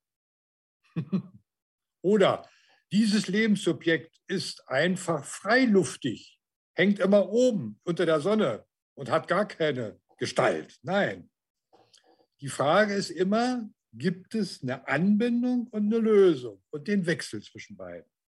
Und das wiederholt sich, das ist ja beim Schauspielen auch so. Gibt es eine Anbindung des Modells an, ich spiele den anderen und nicht mich selber. Ja, der schlechte Schauspieler kann immer nur sich selber spielen. Der Gute kann wirklich den anderen spielen und das andere. Äh, da geht es wieder um die Frage Anbindung an das andere und Fremde, Zoomorphismus, oder ist es nur unsere Projektion, Anthropozentrismus? Dann haben wir es wieder nur nach unserem Bilde geschaffen. Und die Grenzerfahrungen äh, sind sowieso äh, Figuren der Loslösung von der Selbstbeherrschung. Ich werde frei von meiner eigenen Selbstbeherrschung. Und was ich da erst als Katastrophe erlebe, stellt sich äh, für die Kontinuität meiner Lebensführung womöglich als ein Glück heraus. Ich finde nämlich heraus, ähm, welche Grenzen ich nicht für mich überschreiten darf und soll. Also man kann mit, das sind nicht, das sind sozusagen nicht Strukturen der Gerinnung, der deterministischen Gerinnung, sondern der Dynamik. Die sind in sich ambivalent und die wiederholende Dynamik. Also man könnte sagen, das sind genetische Strukturen, ja? verglichen mit Piaget. Das sind nicht feste Strukturen. Und nun kommt noch der Zusammenhang zwischen den fünf Strukturen. Äh, da kann was fehlen. Und vielleicht ist es so, äh, wir, wir streiten uns doch jetzt bei den Neandertalern. Hatten die schon Sprache? Haben die was Heiliges verehrt? Es wurde ihnen anderthalb Jahrhunderte lang abgesprochen. Plötzlich entdeckt man, das hatten die alles wahrscheinlich schon. Ich weiß es jetzt nicht, ich bin empirisch da nicht auf dem Laufenden. Aber vielleicht war das so, vielleicht müssen wir da neue Entdeckungen machen. Vielleicht gehören die Neandertaler irgendwie doch viel mehr zu Homo.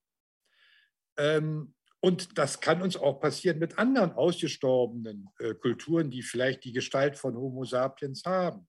Also das sind ja sozusagen die ersten Suchscheinwerfer, die der Plessner vorschlägt. Und äh, er würde jetzt schon sagen, damit das nicht beliebig wird, ja, wir sind ja auch in so einer Zeit der Beliebigkeit, es gibt einen Zusammenhang zwischen diesen fünf Strukturen.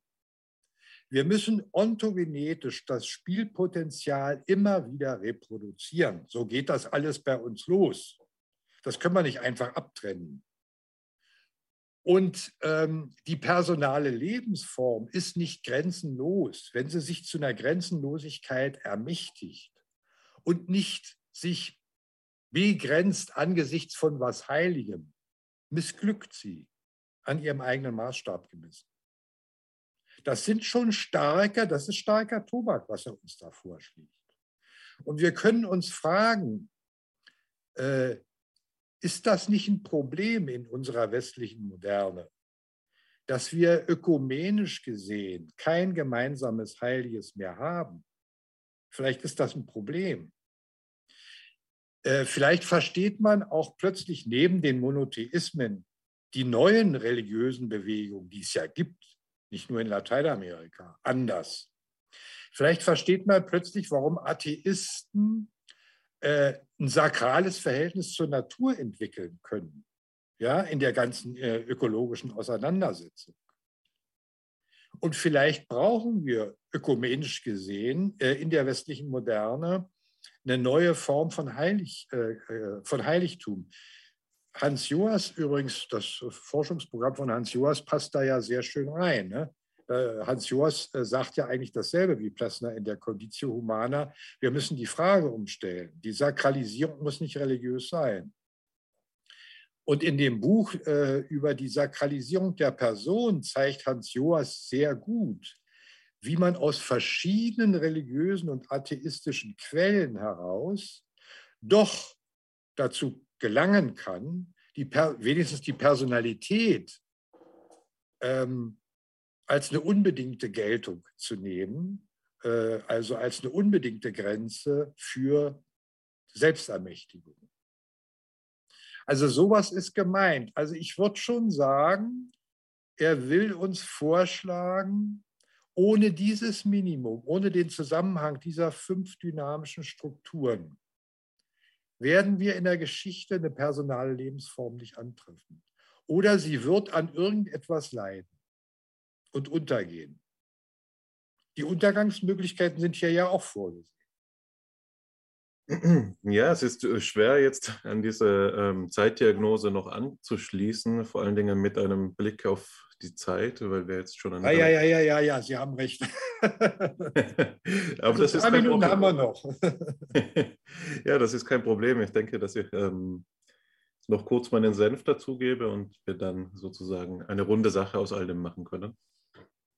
Also, ähm, wenn gerade viele der Interpretationen, die Sie anbringen, die auf eine Zeitdiagnose und eben einen nicht religiös interpretierten Sinn des Sakralen abheben, sind Dinge, sind, in, sind äh, Gedanken, die ich der Intuition nach teile und die wir hier bei FIPSI ab und an zwischen den Zeilen verhandelt haben, immer dann, wenn die Rede von einer möglichen Menschheitstherapie wäre, nicht wahr? Also eine Idee, die sich auch bei ihrem Schüler, beispielsweise Matthias Schlossberger, vorfindet, der ja auch versucht hat, eine materiale Anthropologie äh, zu schreiben im Ausgang von Plessner und äh, Scheler, ist es, dass man die Klimakatastrophe nicht bewältigen kann durch eine technische Lösung, sondern durch eine moralische.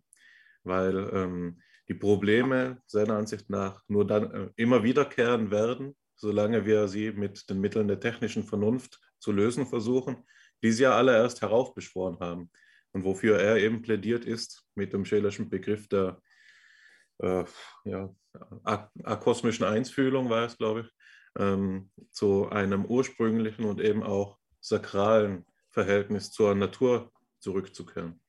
Dass das philosophisch-anthropologisch, also dass diese philosophisch-anthropologischen Ideen politisch ungemein anschlussfähig sind, steht meines Erachtens nach außer Frage. Und das Interessante besteht eben darin, dass noch Zwischenschritte vonnöten sind, um diese Potenziale auszuarbeiten und dann eben auch, wenn, ich, wenn man daran denkt, was würde es alles benötigen, um so etwas bis zu einer konkreten Gesetzgebung zu bringen oder bis zu einer, einer konkreten ähm, Gründung einer solchen ökumenischen Gemeinschaft, die sich jetzt da, darum bemüht? Oder wie würde das Influencing aussehen? Welche Werbekampagnen würden diese Leute schalten? Dann ist das alles schon sehr viel konkreter und dadurch eben auch ungemein schwieriger.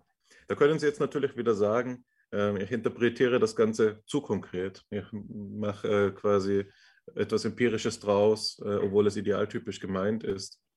Dagegen kann ich mich nicht, wehren gegen diesen äh, Vorwurf, aber meines Erachtens nach ähm, sollte die philosophische Anthropologie eben auch bis hin zur konkreten Handlung streben. Und das verweist mich auch auf den letzten Kommentar, den ich beifügen möchte. Es ist ja jetzt ähm, so, dass ähm,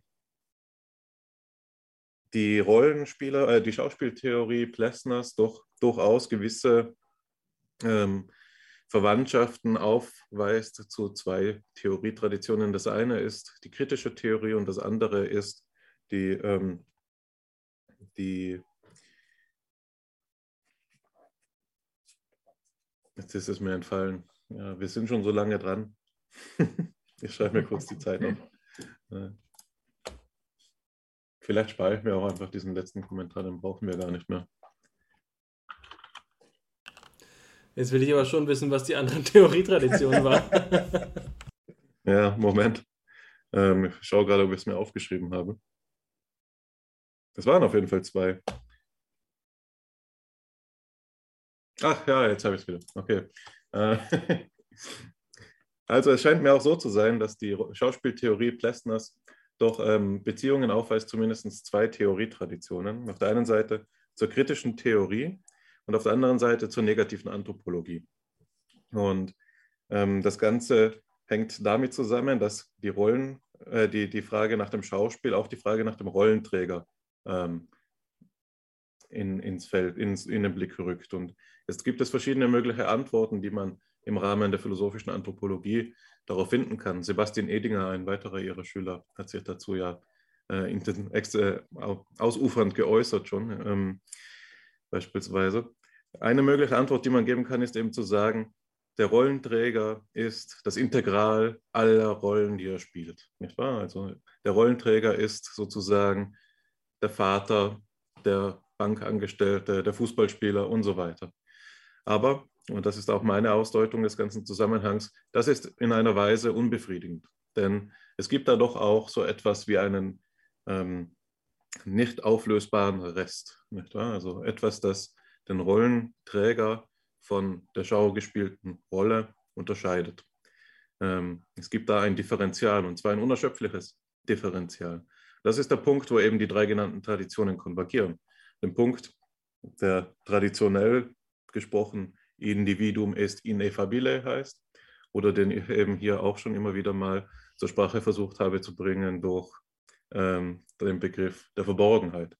Ähm, also es scheint mir hier auch so zu sein, dass wir, wenn wir die Conditio Humana ernst nehmen, diese Doppeldeutigkeit, die zwischen allen fünf Punkten besteht, zwischen Anbindung und Loslösung, ähm, strukturell interpretieren müssen. Was bedeutet denn eine strukturell interpretierte Doppeldeutigkeit anderes als eine grundsätzliche Nichtfestlegbarkeit.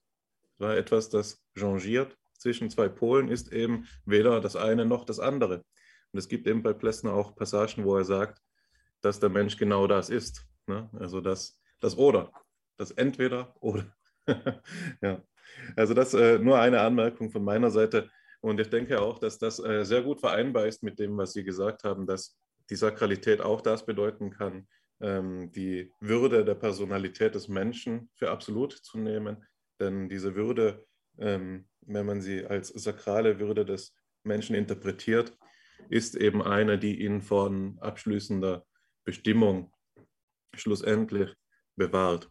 Bei Günther Anders, nur um ein Beispiel zu nennen, nennen heißt es einmal, die, das Gegenteil der Wesensdefinition des Menschen ist nicht der Irrationalismus, sondern es ist das Faktum der menschlichen Tat. Bei Adorno heißt es in der kritischen Theorie einmal im Interview mit Arnold Gehlen, er glaubt, dass man den Menschen schlussendlich nicht festlegen kann, ganz Nietzscheanisch. Und bei Plessner findet sich das wieder, beispielsweise wenn man es verortet, und daher stammt ja seine Mitweltanalyse ähm, zu einem doch nicht verachtlichen Teil, ähm, wenn man sich das ähm, Kapitel aus den Stufen des Organischen anschaut zum äh, Gesetz des utopischen Standorts. Und dort heißt es schon im ersten Paragraphen, ich lese kurz vor, die Menschen erreichen zu jeder Zeit, was sie wollen. Und indem sie es erreichen, ist schon der unsichtbare Mensch in ihnen über sie hinweggeschritten. Seine konstitutive Wurzellosigkeit bezeugt die Realität der Weltgeschichte. Aber der Mensch erfährt sie auch an sich selbst. Also diese Sakralität ist meines Erachtens nach verbunden ganz wesentlich mit diesen verschiedenen Dimensionen, mit der menschlichen Tat, mit ähm, der menschlichen Verborgenheit und, das wäre jetzt noch, was eben die Stufen äh, darüber hinaus hinzubringen, mit der spezifischen Art der Geschichtlichkeit des Menschen, die er ja versucht zu fassen als eine ähm, offene Gerade, als eine positive Unendlichkeit. Ähm, genau. Also so viel von meiner Seite noch. Jetzt äh, will ich natürlich nicht einfach die Episode zum Abschluss bringen, ohne Ihnen nicht noch das Wort, ähm, die Gelegenheit zu geben, äh, eine Antwort zu finden ähm, und vielleicht sich dazu noch einmal zu positionieren. Aber vielleicht schiebe ich dem noch die Zusammenfassung vorweg, sodass Sie sich dann in Form eines Plädoyers nochmal an die Zuhörenden wenden können. Ähm, wir haben heute gesprochen über das Verhältnis von Michael Tomasellos Forschungsprogramm in der evolutionären Anthropologie und ihrem und der plessnerianischen philosophischen Anthropologie, der plessnerischen philosophischen Anthropologie. Dabei hat uns eingangs die Frage bewogen, ob denn Tomasellos Programm als eine Erneuerung des philosophisch, äh, von Plessners Programm begriffen werden kann. Und wir haben auch den theoriesystematischen und denkgeschichtlichen Anlässen nachgeforscht, warum wir überhaupt diese Frage ähm, stellen. Dabei haben wir sowohl Konvergenzen als auch Divergenzen ähm, entdeckt und ich denke, dass wir alle mit einem gewissen skeptischen Abstand dieser These gegenüberstehen. Wenn ich jemanden Fehler repräsentiere, dann wehren Sie sich bitte. Aber ähm, dennoch glaube ich, dass wir dadurch aufgezeigt haben, dass diese Erneuerungsthese doch ein, fruchtbare, ein fruchtbares theoretisches Problem darstellt, ob man sie nun annimmt oder ablehnt.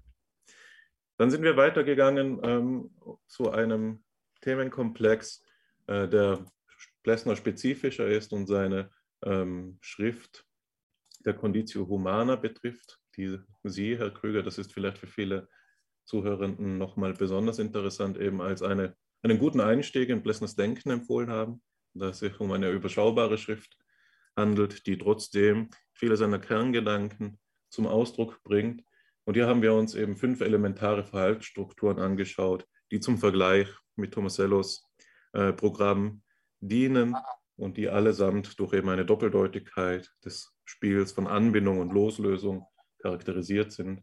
Dabei sind wir vom Spiel bis zum Sakralen gegangen und ich denke, und das ist jetzt jenseits der Zusammenfassung, dass das wohl ganz gut in, äh, illustriert, was wir auch mehrmals angesprochen haben, das Plessners Programm, nämlich ähm, mehr auf das Spezifikum des Menschlichen im Ganzen zielt, wohingegen Tomasellos Programm meines Erachtens nach mehr auf den Unterschied von Mensch und Tier zielt. Also Tomasello betrifft, Tomasellos Forschungsinteresse betrifft mehr einen Stufenübergang wohingegen Plessners Forschungsinteresse mehr die Eigengesetzlichkeit, das wäre des Menschen betrifft. Und dementsprechend kommt er dort zu ähm, inhaltlich gehaltvollen und vielleicht auch voraussetzungsreicheren äh, Kategorien, wie das Sakrale. Ein Begriff, der bei Tomasello jetzt zum Beispiel nur schwer vorstellbar wäre. Ähm, das alles soll Tomasello natürlich nichts abtun. Er ist einer der großen Forscher mit Recht. Er hat unglaubliche Leistungen erbracht und ähm, eine wirklich bemerkenswerte Integrationsleistung auf dem Stand der Zeit der empirischen Forschung vorgelegt. Das soll ihm auch erstmal jemand nachmachen. Also das muss man schon auch äh, zugeben. Also ich will ihm nichts nehmen, aber ich will Ihnen jetzt, Herr Krüger, nochmal die Gelegenheit geben, ein Abschlusswort zu finden. Nein, Herr, äh, Herr Wendler, ich glaube, dass Sie eigentlich schon ein sehr schönes Schlusswort äh, gehalten haben, dem ich mich anschließen kann. Die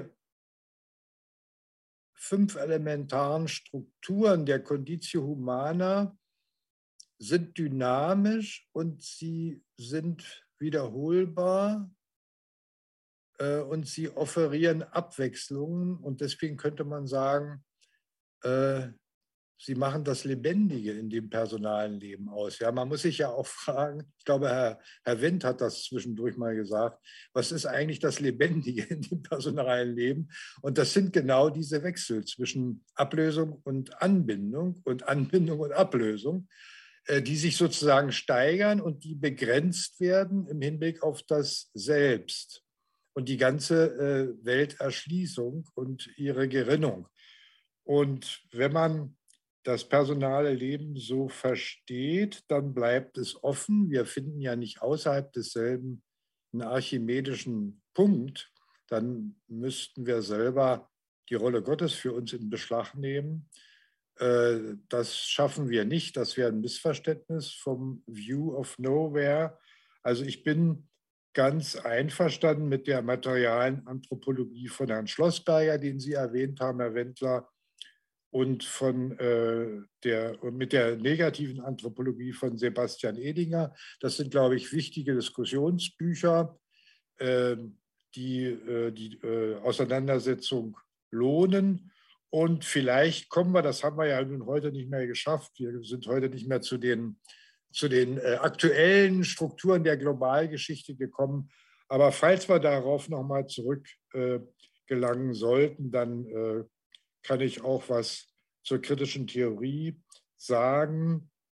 Nur noch ein Satz zum Rollenträger und der Rollenfigur. Plessner unterscheidet immer zwischen Rollenträger und Rollenfigur. Und das ist sehr, sehr wichtig. Ähm, wir spielen Rollen. Ja, ich war zum Beispiel Professor und habe mir immer Mühe gegeben, die Rolle gut auszufüllen. Äh, aber die Figur des Professors ist nicht dasselbe wie mein Leib als der Träger der Rolle. Und das kann man eben sehr schön mit Plessner erfassen über die Grenzerfahrung des Lachens und des Weinens. Also wie ich die Rolle, in der ich ja vertretbar und austauschbar sein muss, spiele, hängt dann doch von meiner leiblichen Unvertretbarkeit ab, was ich alles schon an Lach- und Weinerfahrung hinter mir habe und dann den Studenten nicht mehr zumute. Äh, und ich glaube, durch die Lach- und Weinerfahrung, die Grenzerfahrung wird einem klar, mein Leib als Träger der Rollen ist nicht mit jeder Rollenfigur austauschbar. Da bleibt eine Differenz. Und insofern sind wir unergründlich und bleiben uns Individuum in der Fabila. Wir sind nicht ausschöpfbar. Schönen Dank für heute. Da bleibt mir nur noch den Dank zu erwidern. Es war eine große Freude, mit Ihnen zu sprechen. Ähm, ich muss sagen, dass ich am liebsten noch weiter diskutieren wollte, aber ich werde mich etwas gedulden müssen. Äh, ich bin mir ganz sicher, dass wir noch einmal die Gelegenheit haben werden. Es würde mich zumindest sehr freuen. Da gibt es viel zu sagen und ähm, das ist das Schöne an diesem Projekt. Das war also die 55. Episode unseres Podcasts und wir bedanken uns ganz herzlich bei Hans-Peter Kröger für den zweiten Besuch. Auf einen dritten. Bis zum nächsten Mal.